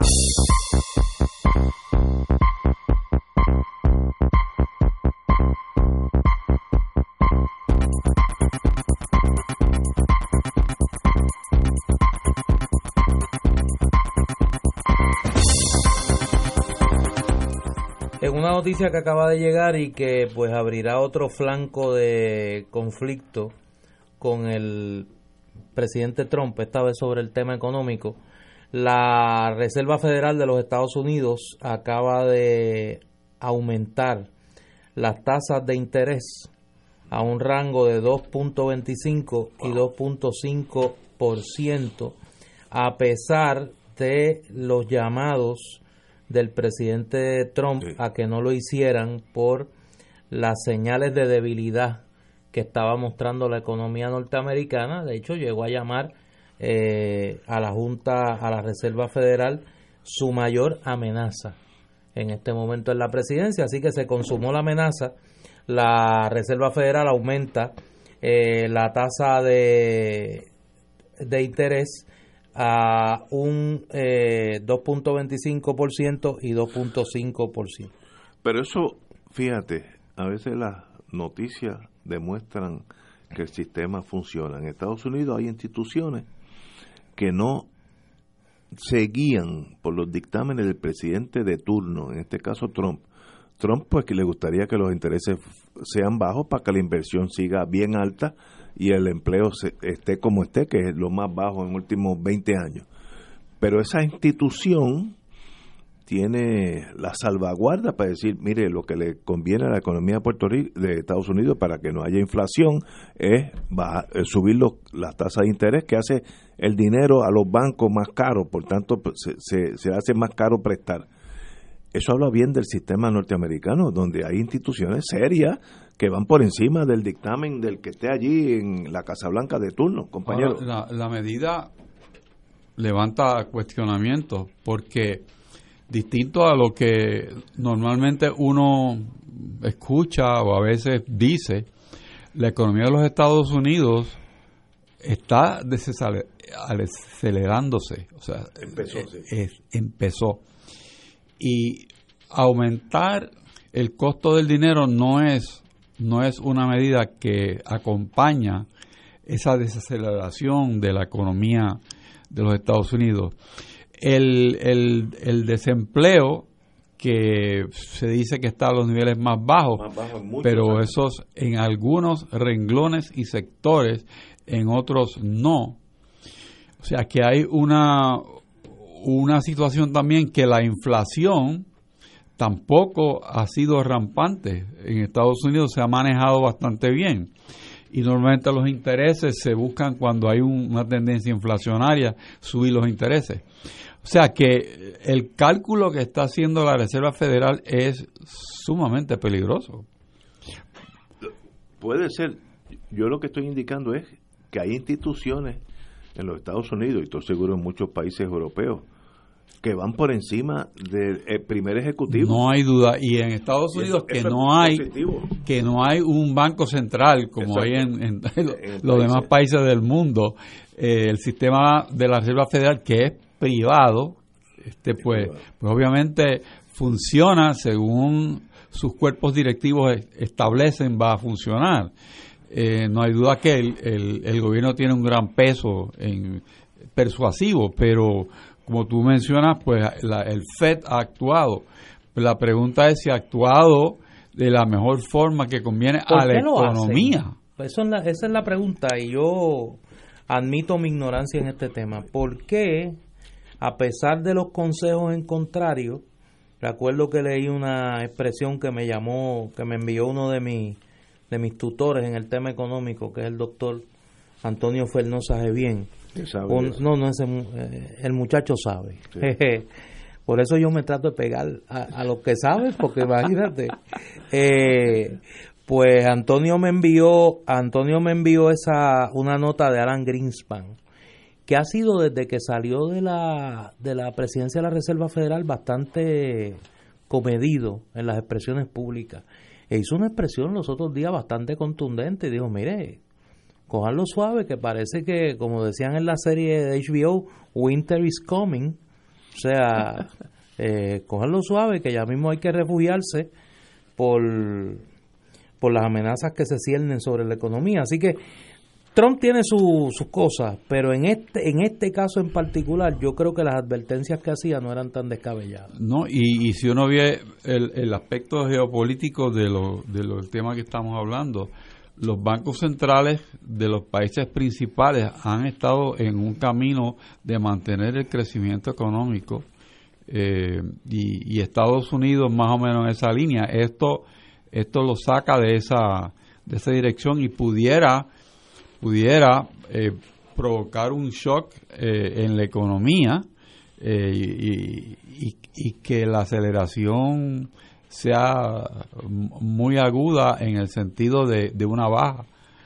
Eh, y uno se pregunta, y me hago eco de esto, ¿por qué con ese riesgo te- tenemos esta medicina?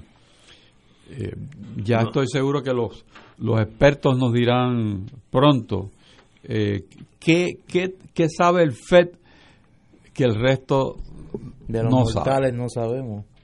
Yo, y ahí hay los mejores economistas, porque ellos tienen acceso a los mejores economistas del mundo. Ellos contratan eh, opiniones de los economistas, no solamente de Estados Unidos, de- del mundo entero. Así que algo hay, pero hay un choque entre los intereses inmediatistas del presidente Trump, que le gustaría que la economía siguiera red hot, como ellos dicen, hasta el eje, en un empleo por debajo del 4%, que eso es una meta casi inalcanzable, menos del 4%. Y digo menos del 4, eso me lo, me lo explicó un economista hace muchos años en Estados Unidos.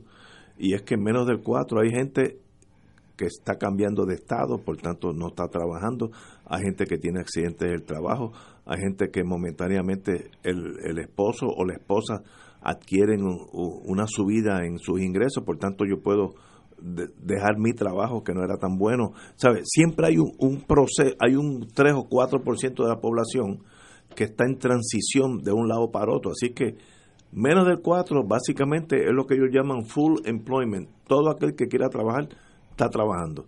Y eso Trump ha cogido esos años buenos, igual que lo cogió Clinton, porque eso va y viene, esos son como los marullos del mar, suben y bajan. Eh, y, y Trump ha cogido ese marullo bien alto y quiere dejarlo ahí y choca con, con el, Fed, pero yo creo que eso demuestra que hay instituciones que van por encima del inmediatismo político estén correctos o incorrectos, lo que es, lo que prueba es que el sistema funciona en ese en ese sentido. Vamos a una pausa, amigos, seis y cuarto. Esto es Fuego Cruzado por Radio Paz 810 AM. Diariamente en nuestra cocina algo delicioso se cuece en la olla. Se escucha el cortar de la cebolla y el triturar de los ajos. En Freshmart utilizamos ingredientes frescos sin aditivos ni preservativos. En el deli encontrarás la mejor variedad de desayunos, almuerzos y cenas, pizzas artesanales y más. Los mejores especiales de la semana para comer sano y sabroso. Explora la variedad de ofertas más saludables. Ven a Freshmart en Aguadilla, Caguas, Carolina, Condado, Guaynabo y Atorrey. Freshmart es para todos. Fuego Cruzado está contigo en todo Puerto Rico. Radio Paz te ofrece el mejor motivo para levantarte temprano y disfrutar el comienzo de un nuevo día de lunes a viernes con Enrique Liboy y Radio Paz en la mañana. La dosis perfecta de noticias, deportes y éxitos musicales de todos los tiempos, humor y curiosidades, calendario de actividades y tus peticiones musicales por el 787-300-4982. Conéctate con el 810 AM de lunes a viernes con Enrique Liboy y Radio Paz en la mañana. Ven y disfruta del espectacular gala de Navidad de Teleoro Canal 13 con Herminio de Jesús y su orquesta. Los bomberos que apaguen esta los bomberos que apaguen esta. Cambio de fecha, sábado 29 de diciembre desde las 2 de la tarde en el Hotel Embassy Suites en Dorado.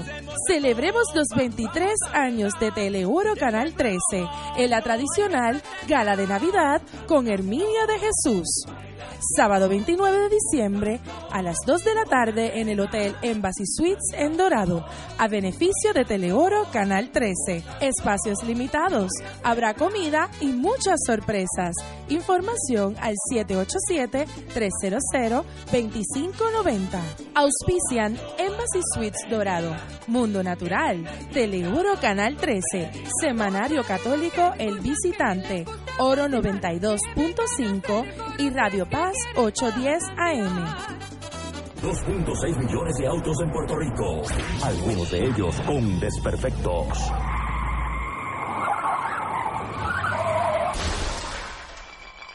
Autocontrol. Tu carro. Tu carro. Tu mundo. Lunes a viernes a las 11 de la mañana por Radio Paz 810 AM. Y ahora continúa Fuego Cruzado.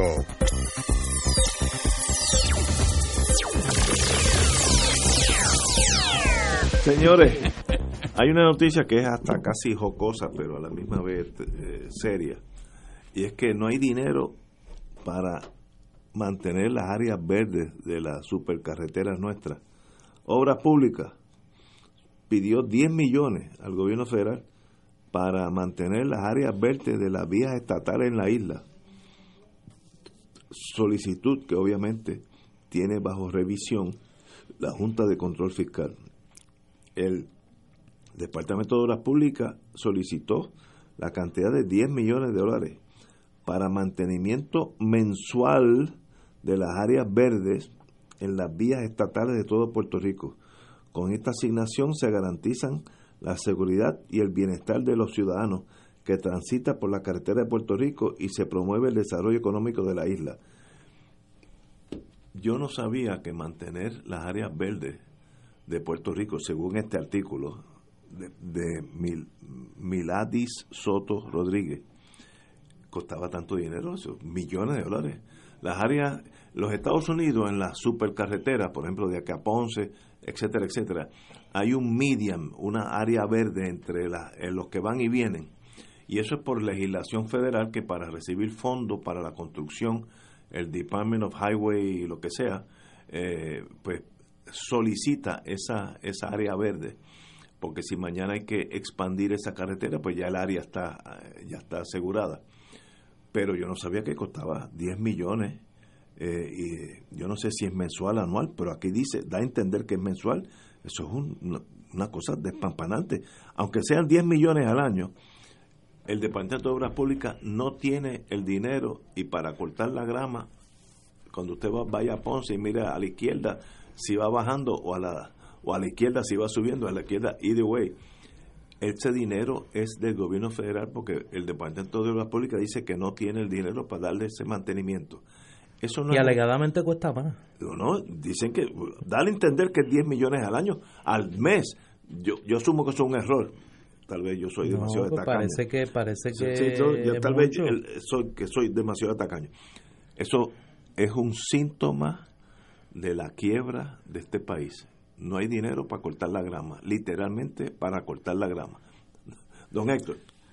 Bueno, ese, ese costo pudiera ser una, una cifra aplicable a, a todas las carreteras que no estén privatizadas, porque las privatizadas supongo yo que se atienden ellas mismas. Ellos mismos, sí. Sí.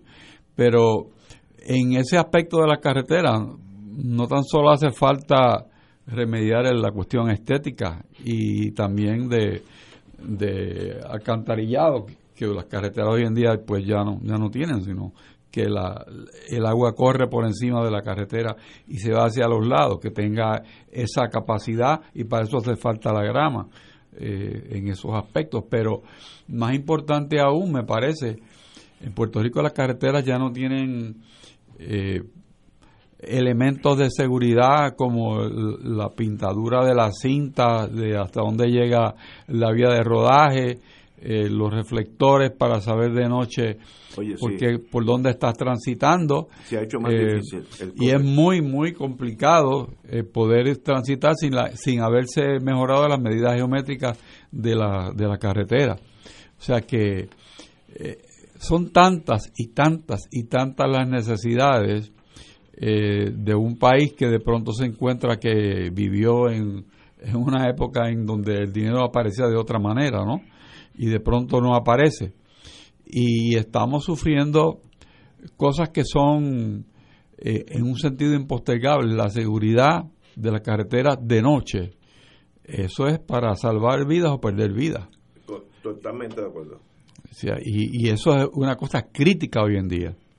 Yo me he dado cuenta cuando yo guío de noche, que lo hago muy poco, que la línea esa blanca fosforescente cuando la, el carro alumbra la luz en la noche, la línea, la, la línea divisoria de canales son importantísimas porque si uno no puede sin querer chocar con el carro que viene por el lado porque uno pierde el, el, por el carril que va y eso está pasando en San Juan y a veces tengo que hacer un esfuerzo para estar seguro por dónde voy porque esas líneas no, no se han no le han dado mantenimiento y muchas de esas líneas ya apenas se ven Están y de desaparecidas. noche tú estás, sí, de noche tú estás velando por dónde tú vas.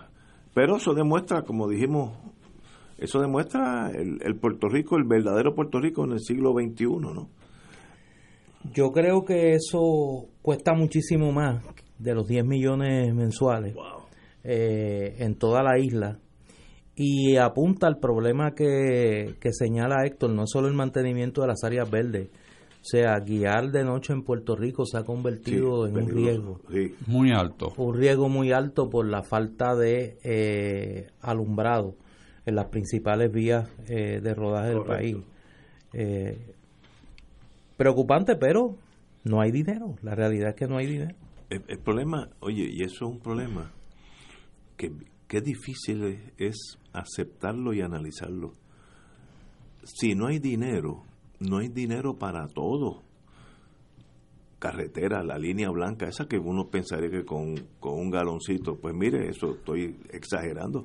Eh, esa línea es bien importante en las carreteras para uno más o menos tener un sentido por dónde va. Eh, y si hay una curva, pues la línea te va enseñando para hacia dónde es la curva. Eso se está opacando y, y va a haber choque y va a costar muerte. Pero además de eso, es un síntoma del país. Eh, eso se transfiere a educación, acueductos, a la policía. Hay menos recursos para todo.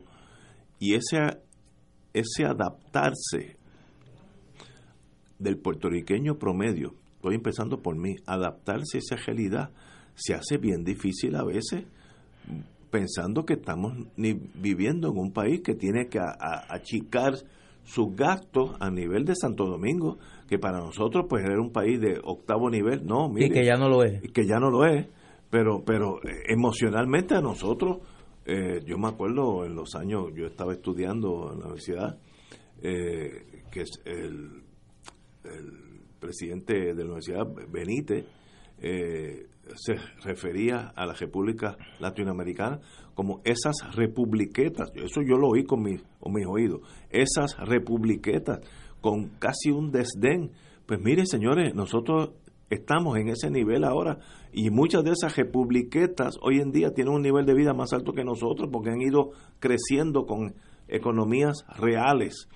Uruguay es un país pequeño, tiene más o menos la población de Puerto Rico y vive una vida muy decente, muy bonita, pero es la, la economía real de Uruguay, no depende del PAN ni del WIC ni nada, es Uruguay con Uruguay.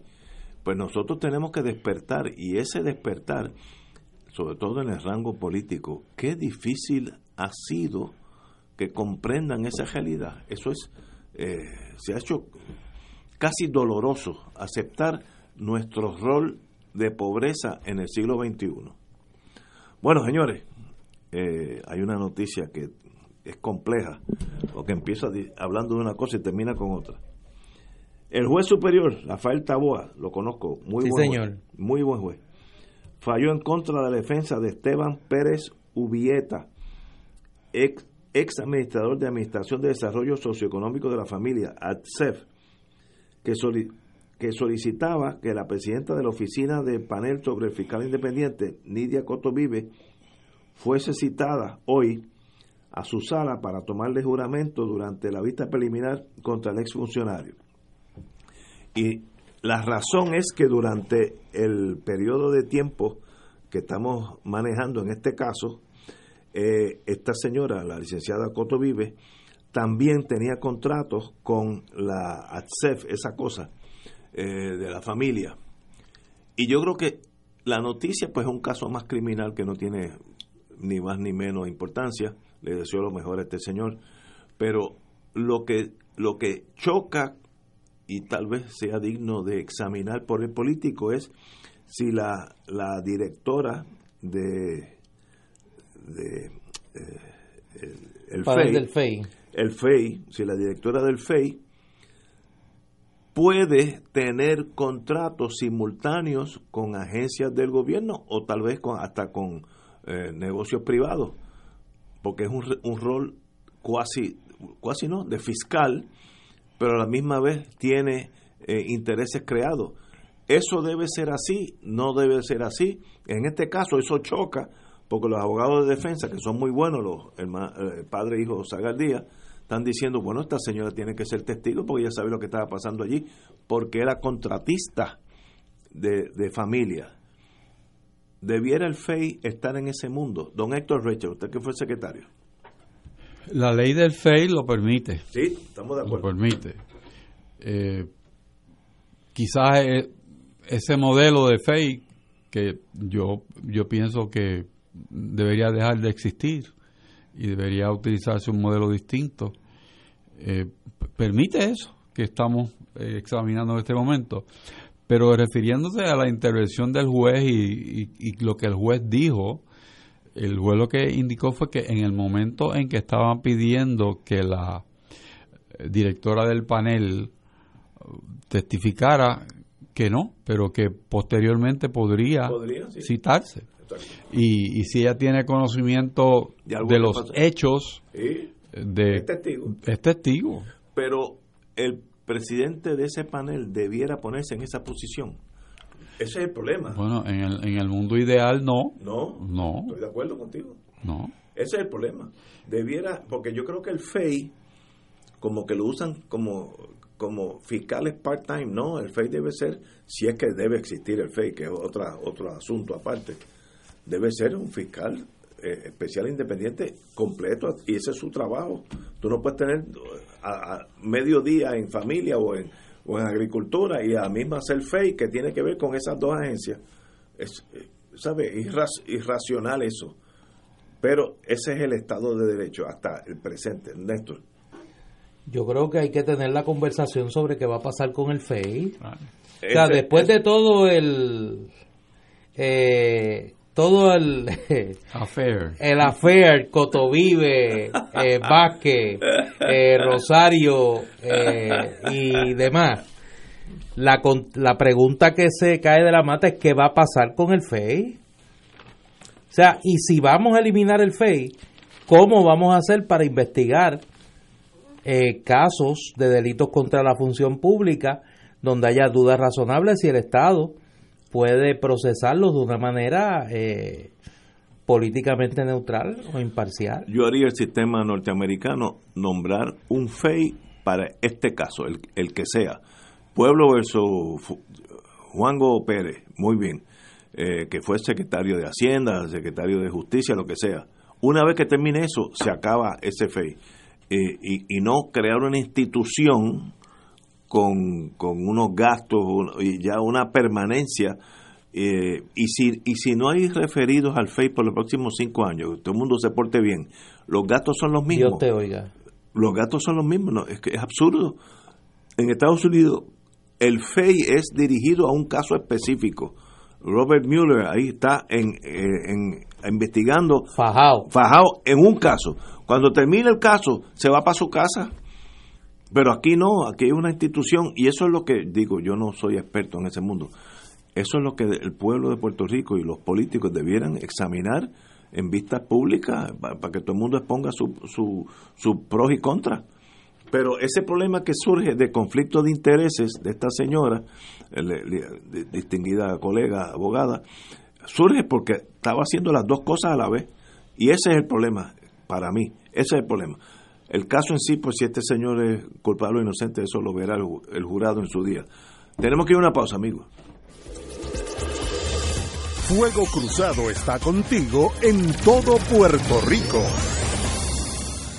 Yo decidí que todas las mañanas me voy a levantar bien temprano y salir a caminar con mis amigas del barrio. Vamos, en Humana creemos que hay mucho por vivir. Y ahora, con nuestro plan Medicare Platino Humana Gold Plus HMO DESNP, recibes 2.860 dólares anuales en beneficios que incluyen una reducción anual de 840 dólares de la prima de la parte B de Medicare y muchos beneficios más. Elige a Humana y llama a un representante autorizado de ventas al 1-800-201-5781. De nuevo, 1-800-201-5781. Todos los días de 8 a.m. a 8 p.m. Llámanos hoy y elige a Humana. Con salud le sumas a tu vida. Humana Medicare Advantage. Humana es una organización de cuidado coordinado con un contrato de Medicare Advantage y un contrato con el programa de Medicaid en Puerto Rico. La afiliación a este plan de Humana depende de la renovación del contrato. Actor pagado. Aplica a H4007 raya 018.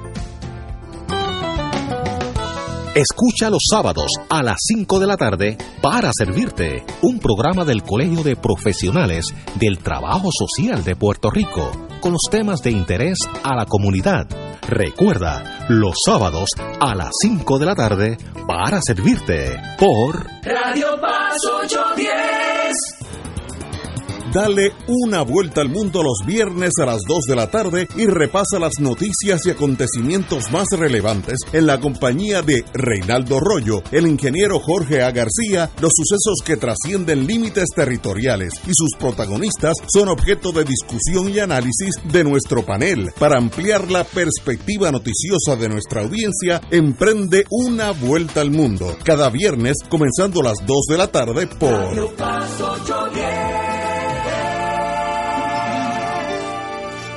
El amor nos hace ver lo que aparentemente no se ve y lo transforma todo en un mundo espectacular. PSB Productions te invita a soñar con el musical de Disney, Beauty and the Beast, con un gran elenco y orquesta en vivo del 14 al 30 de diciembre del 2018 en el Centro de Bellas Artes de Santurce. Para información y boletos, 787-620-4444, 787-505-6677 y 787-792-5000. Y ahora continúa Fuego Cruzado.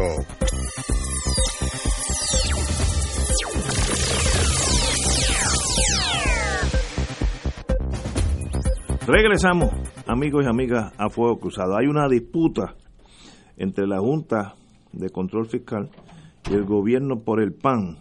Demuestra quién manda. Y eso que no nos han mandado todavía el gobernador general que va a llegar de, de Trump, que ese va, se, va se va a encargar de todo. Cuando faltan unos ocho meses para que la primera Junta de Supervisión Fiscal concluya su mandato, y recordemos que ah, Trump va a nombrar uno de dos de sus muchachos, el ente fiscal y la administración de Rosselló están encontrados de nuevo. En esta ocasión la Junta y Rosselló, que es el gobierno, discrepan por la implementación de una reforma del programa de asistencia nutricional PAM, cambios que potencialmente podrán cambiarle la vida a unos 160 mil adultos que reciben dicho beneficio en Puerto Rico. Eh, la Junta quiere que haya un pro- proceso rápido de adaptación a PAN trabajo y el gobierno dice el gobierno de Puerto Rico dice que eso es mucho más complejo yo estoy con el gobierno en este sentido eso no es tan fácil estructurarlo Eh, pero ese eh, en eso está la pugna ¿qué tú crees? Bueno, el, el tema yo creo que, que hay que verlo en la perspectiva de si el gobierno tiene o no la capacidad Eh, para implantar ese cambio. Estamos de acuerdo Me parece a mí que conociendo el gobierno de Puerto Rico, ese cambio es un cambio significativo. Y no hay, entiendo yo, aparte de que yo sí pienso que hay la voluntad política porque el, eso es parte del programa del gobierno de turno, ¿no? Eh, es- ese modelo. Eh, implantar en la práctica esto es muy difícil. En primer lugar, si se va a utilizar un modelo conocido, requiere que haya unas disponibilidad de plazas de trabajo para las personas que van a disfrutar de mantener sus beneficios del PAN, pero también cumpliendo una cuota de un número de horas semanales o mensuales que tienen que dedicar a un trabajo productivo. Si el trabajo no existe, pues... Por eso, si el trabajo no existe o si no hay la identificación del trabajo y la coordinación con el empleador, pues tampoco. En algunos eh, estados en Estados Unidos, se me ocurre pensar Illinois, eso trabaja muy bien porque la persona que va a recibir los beneficios del PAN, cuando se entrevista, automáticamente es referida a un puesto de trabajo. Ah. O sea que ya eso está preordenado y coordinado. Lograr eso en Puerto Rico, pues yo no digo que sea imposible, yo pienso a nivel muy personal que sí es posible, pero era mucho más factible cuando el empleador era el propio gobierno. Hoy en día, con un gobierno más pequeño, el gobierno ya no es el empleador por antonomasia, el gobierno cada día tiene menos y el diseño es para que sea más pequeño. Así que son plazas de empresa privada lo que tendría que estar disponibles y el desempleo en Puerto Rico está sobre el 12%. O sea que, Bien difícil. que es, es difícil y por eso me parece a mí que no es, no es una actitud eh, de, rebel- de rebelión o, de reserva, sino de un- un- una sinceridad de, de confesarse, yo no puedo montar ese programa en el tiempo que ustedes piensan.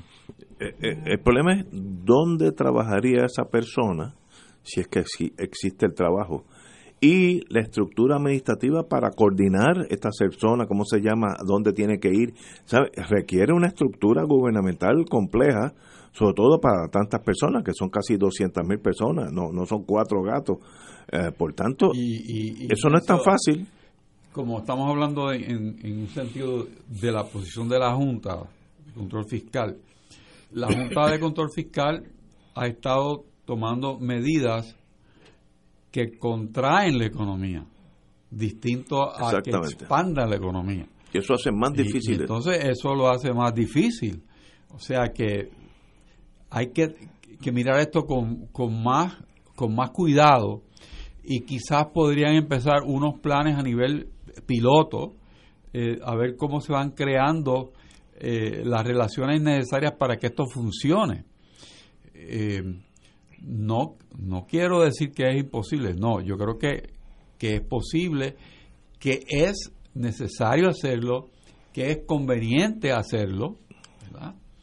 Que conviene hacerlo, pero si no hay el andamiaje para montar y correr todo esto, pues no se puede hacer. El señor Cristian Sobrino, director ejecutivo de AFAF, eh, Cristian Sobrino Vega, indicó una carta que le escribió a ella, a Yaresco.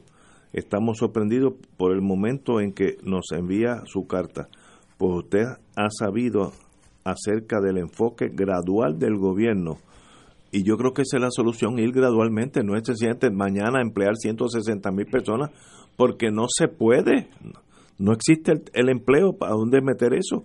Así que yo creo que el, pedido del gobierno es razonable, vamos a ir poco a poco, demos una meta de 5 mil eh, este año, 10 mil el otro, ¿no? algo así, pero 160 no es viable. Ignacio, Para- como dice la canción, no hay cama para tanta gente. no hay cama para tanta gente. Compañero, usted que... Ayer estábamos hablando de ese tema y yo señalaba que contrario a lo que uno tendería a expresar, despachándolo con el tema, con, con, la, con la retórica política, eh, esta no es una mala idea. Ahora bien, tiene, como ustedes señalan, serios problemas de implementación y segundo, el riesgo de que se convierta en mantengo corporativo. Ahora, yo creo que hay que comenzar a dialogarlo el gobierno federal con el gobierno de Puerto Rico, porque es imposible que nosotros tengamos una economía productiva con una tasa tan baja de participación laboral. O sea, eso es imposible. Imposible. O sea, eh, si no se reconoce esa realidad, pues entonces estamos discutiendo en la nada. O sea, Pero- tenemos que tenemos que dar ese salto cuantitativo y, en- y, y añado yo cualitativo en términos de buenos empleos. No, de no. buenos empleos. Y, no. y aspirar a que muchas de estas personas no solo salgan de la dependencia hacia el empleo, que pudiesen salir al empresarismo, sean microempresas, empresas comunitarias y, ¿por qué no?, medianas empresas en, en, en- en ruta de expansión. Pero, pero para eso tiene que haber primero un, un, un entendido de los dos gobiernos y segundo un gran cambio cultural que hay que promover desde el gobierno. O sea, que hay que promover, o sea, el, el éxito no puede ser eh, el éxito bien habido, ¿ok? El éxito bien habido no puede ser eh, condenado. O sea, nosotros tenemos que aspirar a ser un- una nación de emprendedores, una nación de gente que no tenga miedo a, a arriesgarse económicamente y por fin romper esa dependencia que no es tan solo de, la, de los pobres en Puerto Rico, la dependencia del sector privado a sobrevivir del subsidio y de los privilegios que le otorga el gobierno. O sea, es un gran reto nuestro como sociedad. No, ha- no, no hay posibilidad de superar la presente condición del país sin un aumento dramático de la fuerza laboral. Estamos absolutamente. ¿Cómo se llega ahí? Yo creo que hay un impasse o una falta de comunicación. y Estoy hablando de buena fe entre el gobierno y, y la Junta. Porque este problema de dónde yo voy a conseguir esos 160 mil empleos. Aquí me hacen una pregunta No, no, un querido o sea, amigo. con- eh, si se lo pone en una mesa hablando con la señora Estallaresco, mire, es más, deme usted idea dónde yo voy a emplear. ¿Sabe? Hágalo, pero hágalo dentro de una realidad económica. Nosotros no tenemos esa capacidad de emplear a esa gente. Eh, eh, yo creo que hay falta de comunicación. en- Pero, entre pero mira, aquí me hacen dos. una pregunta, un querido amigo, que me parece que dan el clavo. ¿Por qué la Junta impulsa la imposición de un requisito que sabe que no se puede cumplir? Oye, buen punto. Es casi imposible cumplirlo. Por eso, bueno, pero es que ellos tienen que saber que es imposible. No, no, casi imposible, Eh, ¿no? ellos deben saberlo. Es imposible cumplirlo. Lo- los síntomas del colapso del país se ven donde quiera. Mira, ayer había una noticia. A precio de quemazón los árboles de la, de la Navidad.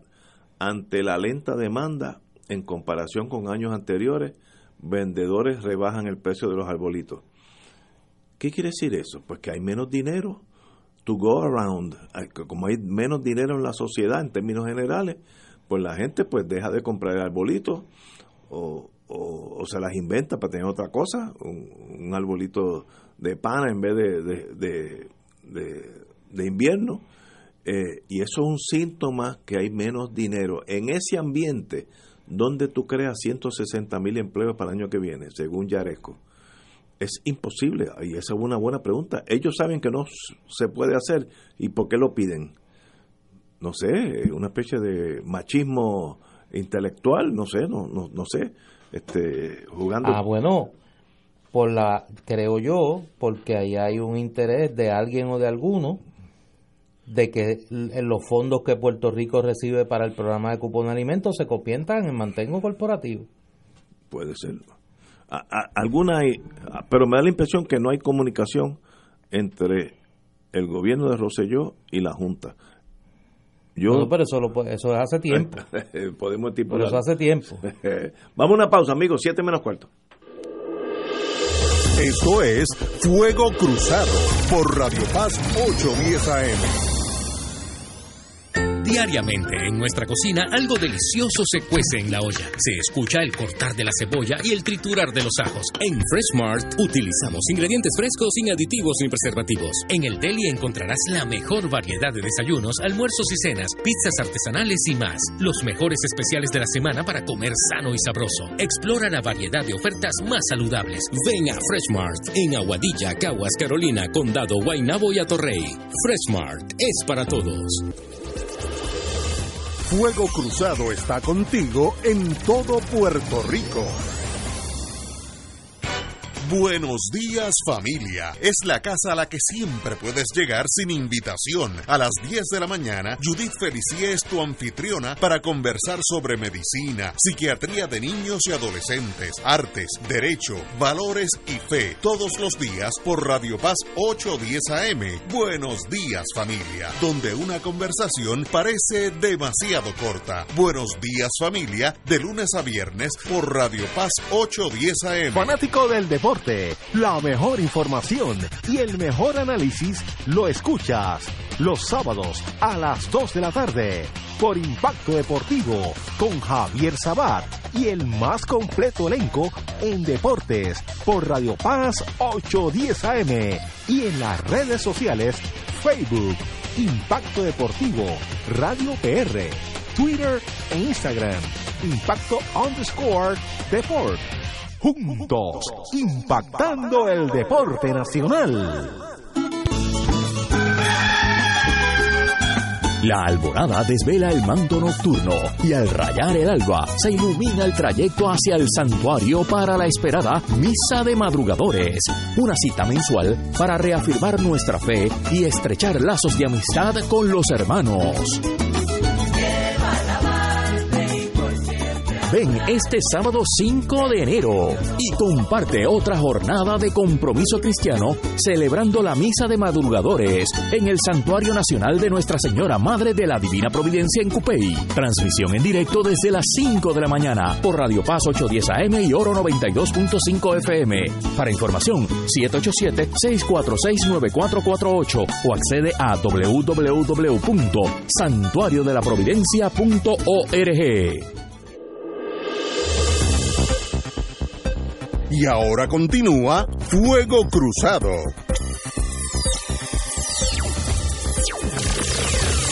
Compañero. Mañana jueves 20 de diciembre a las 5 y 30 de la tarde se va a presentar en, en la librería El Candil, allá en Ponce, el libro Eran ellos, en, su, en una nueva edición, del querido amigo Heriberto Marín. Memorias de un patriota encarcelado. Son las vivencias de este gran puertorriqueño mientras estuvo encarcelado eh, por haber participado de la eh, revolución de 1950 y salpicada también de eh, perfiles de las figuras más importantes del nacionalismo, comenzando obviamente por don Pedro Albizu Campos. Eran ellos Memorias de un patriota encarcelado de don Heriberto Marín.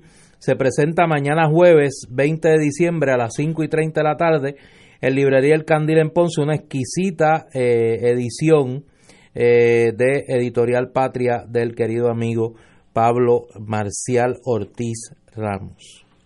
Muy bien. Mejor conocido por su eh, apodo. Amigos y contertulio como Tito Ortiz.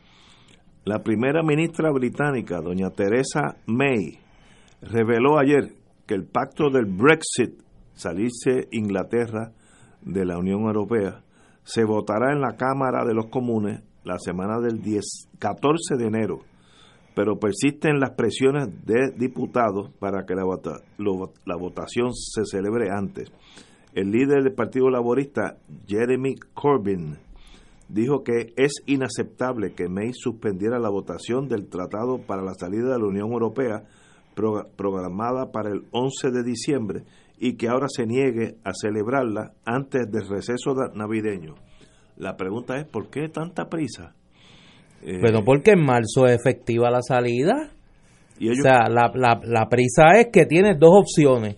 O te vas con condiciones o, o en marzo vas, se acabó. Te vas al pelado. Te vas al pelado. Sí. O sea, ayer leí que el ejército, que, que el ejército británico ha activado 5.000 efectivos y reservistas para estar disponibles en mayo ante la eventualidad de una salida sin condiciones y sin transición de la Unión Europea, con las consecuencias que eso va a tener de en términos de de aduana y, y no, demás. Es un disloque para Inglaterra. Ahora, ¿no sería factible, tanto, con tanta, tantos truenos que han sonado, tener otro plebiscito?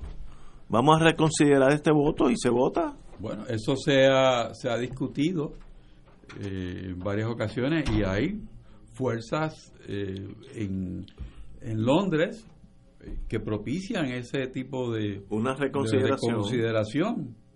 Y el, el, el gobierno de Bruselas, ante eso, dijo, bueno, ustedes hagan lo que ustedes quieran, pero si nosotros empezamos el proceso de desvinculación, no hay un- una marcha atrás. Se queda fuera. Se queda fuera. O sea que, que el tiempo es de la esencia de la solución del problema. Espérate, llegaron los Reyes Magos. Sí, tenemos una Espérate, visita espérate, aquí. espérate. Aguanta. Sí, sí, sí, sí. Eh, Tenemos yo- una visita. Yo pensé que Sí, una visita. de los Reyes Magos, por lo menos un rey. Por lo menos Entre- ya- entre- ya. Entren todos, entren todos. Muy buena, muy buena. Tenemos los Reyes Magos que vienen a visitarnos adelantados. Están en su casa. Junto con un querido amigo eh, que hacía mucho tiempo que no veía, don Edwin Colón Saya. Edwin, muy bien, muy buena, muy Eh, Saludos a estamos, estamos en Navidad y obviamente pues hay que tratar de darle un toque a, al asunto. Eh, tengo aquí a Melchor, de los Reyes Cantores aquí al Isabelinos. lado, yo estoy, soy el Rey Gaspar, saludos Gaspar. a todos, eh, somos de los Reyes Cantores Isabelinos De Isabelina. y que venimos a darle un saludito a toda la radio Qué bonito, audiencia, qué bonito. este, hablar de nuestra nueva producción. Tienen una reciente producción. ¿Cuándo es eso? Tenemos La Navidad de mi pueblo, que es nuestra nueva producción musical de los Reyes Cantores, son 11 temas dirigidos por el maestro que tenemos aquí al lado, Edwin Don Colón Edwin Saya. Colón Saya, virtuoso del cuadro. Que se sabe de verdad, del 4.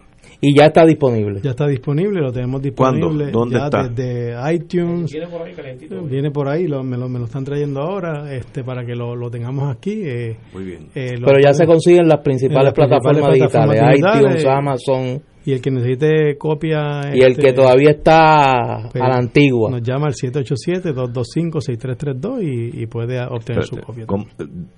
Dije el teléfono nuevamente más lento. 787-225-6332. 225-6332. ¿Y cómo se llama? El- la producción se llama La Navidad de mi pueblo. La Navidad de mi pueblo. Tenemos y se consigue en Amazon. En Amazon se En Puerto Rico, ¿dónde se consigue?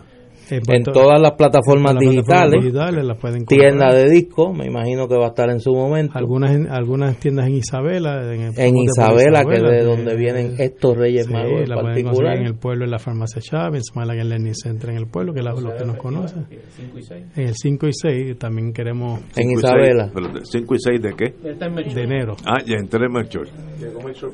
Ahí llegó Melchor. Oye, pero estos reyes son bien Melchor, altos. tenemos- Los, no- los no- dos deben, pueden jugar No te vayas a las baloncesto. 7 que tenemos que hablar con calma.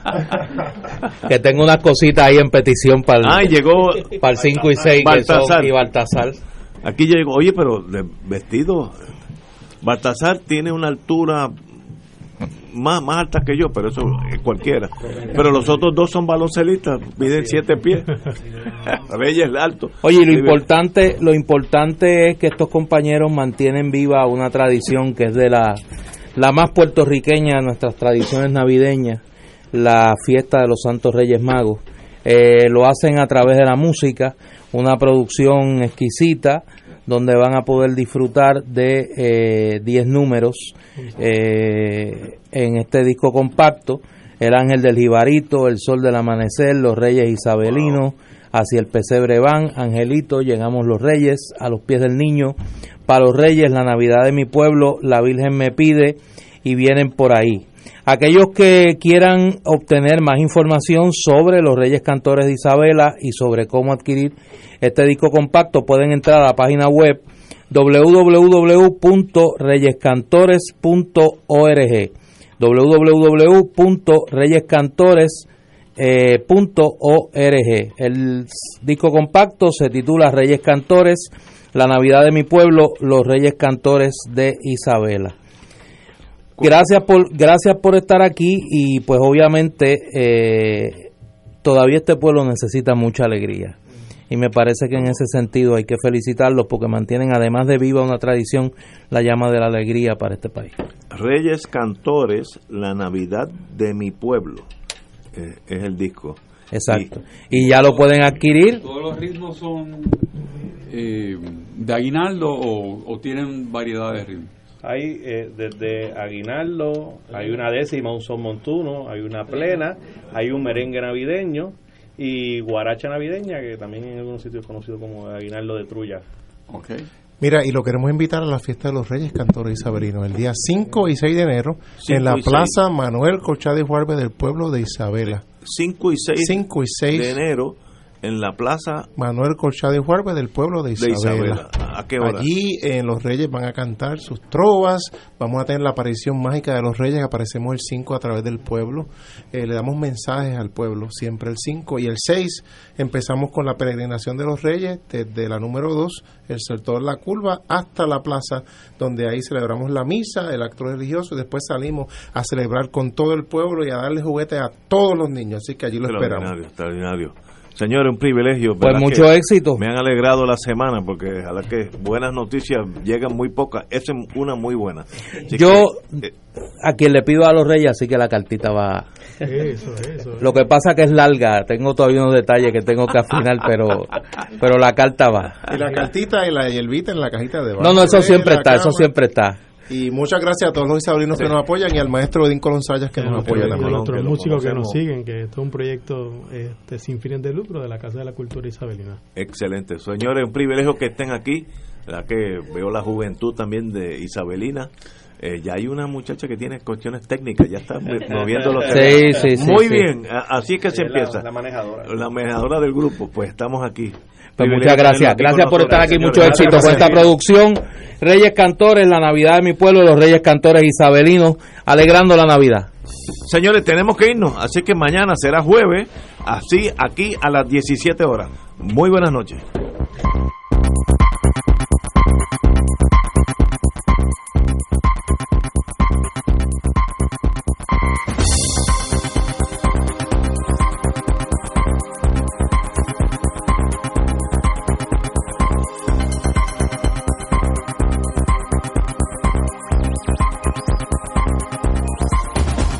Esta emisora y sus anunciantes no se solidarizan necesariamente con las expresiones vertidas en el programa que acaban de escuchar.